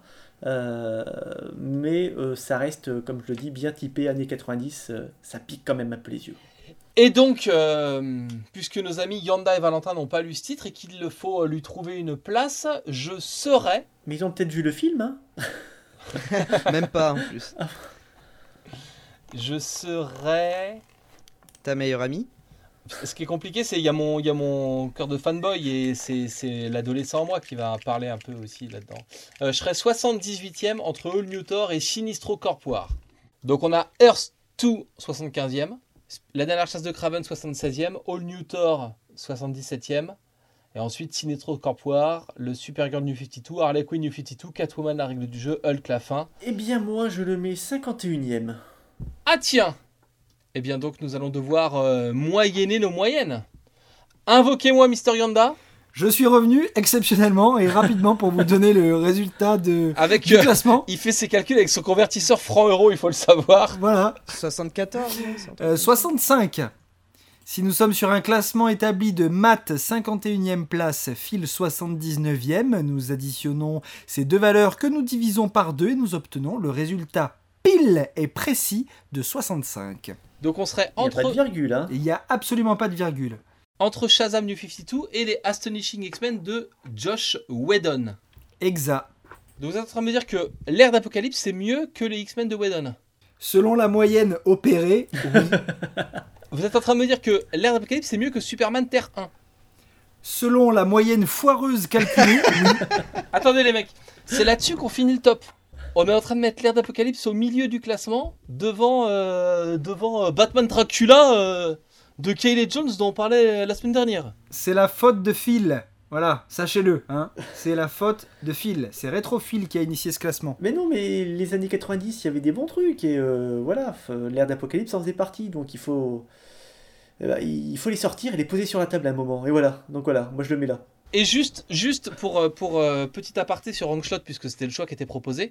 Angslot, aujourd'hui, euh, on, est dans ce monde de l'Internet. Hein, donc, il y a la légende autour de Angslot, trouvable que en omnibus, avec un omnibus Panini qui cote grave. N'oubliez pas que ce n'est pas parce que c'est cher que c'est bien. Donc, avant de péter votre PEL pour lire ça, n'oubliez jamais que ce n'est pas parce que c'est cher que c'est bien. Après, vous faites ce que vous voulez de votre argent. Voilà, ça c'est une bonne conclusion podcast. N'achetez pas de comics. tu sais, on, on, arrête tout. On laisse cette phrase et on coupe. Et on fait pas de, pas de merci, pas de au revoir. Qui serait, ce qui serait dommage parce qu'on ne pourrait pas dire au revoir à Valentin. Euh, nous avons donc classé 100 titres dans notre top des comics ultime. Donc vous l'aurez compris, c'est euh, le top ultime des comics, euh, c'est le vrai top. vous pourrez voir des contrefaçons de top sur internet, mais le vrai top de la vérité, c'est nous qui l'avons, il est là. Et la preuve que c'est le vrai top de l'internet, il ne satisfait personne. Et il nous permet d'avoir donc X-Men, la saga du Phoenix War en première position. The Ultimates en deuxième position, Batman Silence en 3, Daredevil Born Again en 4, Crisis on Infinite Earths en 5, Le top complet est dans les commentaires, on va pas vous dérouler les 100 positions. Ce que je peux vous dire maintenant, c'est que je souhaite tout particulièrement remercier Rétrophile, qui est l'instigateur de cette émission farfelue et Bravo. qui l'a honteusement copié sur une autre émission d'internet qu'il aime bien. Et, euh, Ta et gueule le... Voilà. Euh, merci. Du coup, bah Phil, merci d'avoir été euh, régulièrement présent dans cette émission que tu as inventée. Mais oui, oui, non, c'est inspiré de Super euh, Ciné Battle, excellent, je conseille euh, évidemment. Euh, juste pour info, parce que j'ai vu une fois passer dans les commentaires bande d'enfoirés, vous avez tout piqué à Super Ciné Battle. Moi, je les ai contactés trois fois, Super Ciné Battle, pour leur dire on aimerait bien faire ça, voilà, on vous cite. J'espère que ça vous dérange pas trop. Qu'est-ce que vous en pensez Et on n'a pas de réponse. Voilà. Mais euh, on l'a pas fait comme des flibustiers, on les a aussi contactés pour, euh, pour leur dire euh, ce qu'on avait l'intention de faire. Enfin, je l'ai fait en tout cas. Et puis on n'a pas repris le nom de leur émission, on n'a pas, pas appelé ça Super Comics Battle par exemple. Donc voilà. Et je crois qu'à la base, c'est Yanda qui m'avait dit ça, euh, il s'était inspiré d'une émission américaine qui classe les comics. Donc euh, voilà. La boucle est bouclée, j'ai envie de dire. Exactement. C'est parfait. Une émission américaine qui elle-même s'in- s'inspirait de lescomics.fr. Alors, bon, à partir de là, hein, je pense qu'on est bien. En tout cas, merci Phil d'avoir inventé cette émission et d'avoir été là avec nous euh, à chaque épisode. Et, et merci d'être venu avec ton ami euh, Mister Yanda euh, à chaque épisode. Euh, évidemment, ça, ça coule de source. Euh, et Mister Yanda, vous les retrouvez Rétrophile sur la chaîne Rétrophile et sur lescomics.fr et Mister Yanda sur la chaîne Mister Yanda et sur lescomics.fr. Et on va faire un salut amical confraternel à notre invité du jour, V pour Valentin, de la chaîne V pour Valentin. J'ai envie de dire, les mecs, c'est hyper pratique. Et donc de lescomics.fr aussi. Et V pour Valentin, euh, qui, travaille actuellement sur son Cinéma Shop, Exactement. le best-of de ses visionnages cinéma euh, avec un mashup ciné derrière. Et qui est aussi le, le, le repossesseur d'une des plus vieilles chaînes YouTube du net, puisque la chaîne de Valentin a 10 ans, révolue.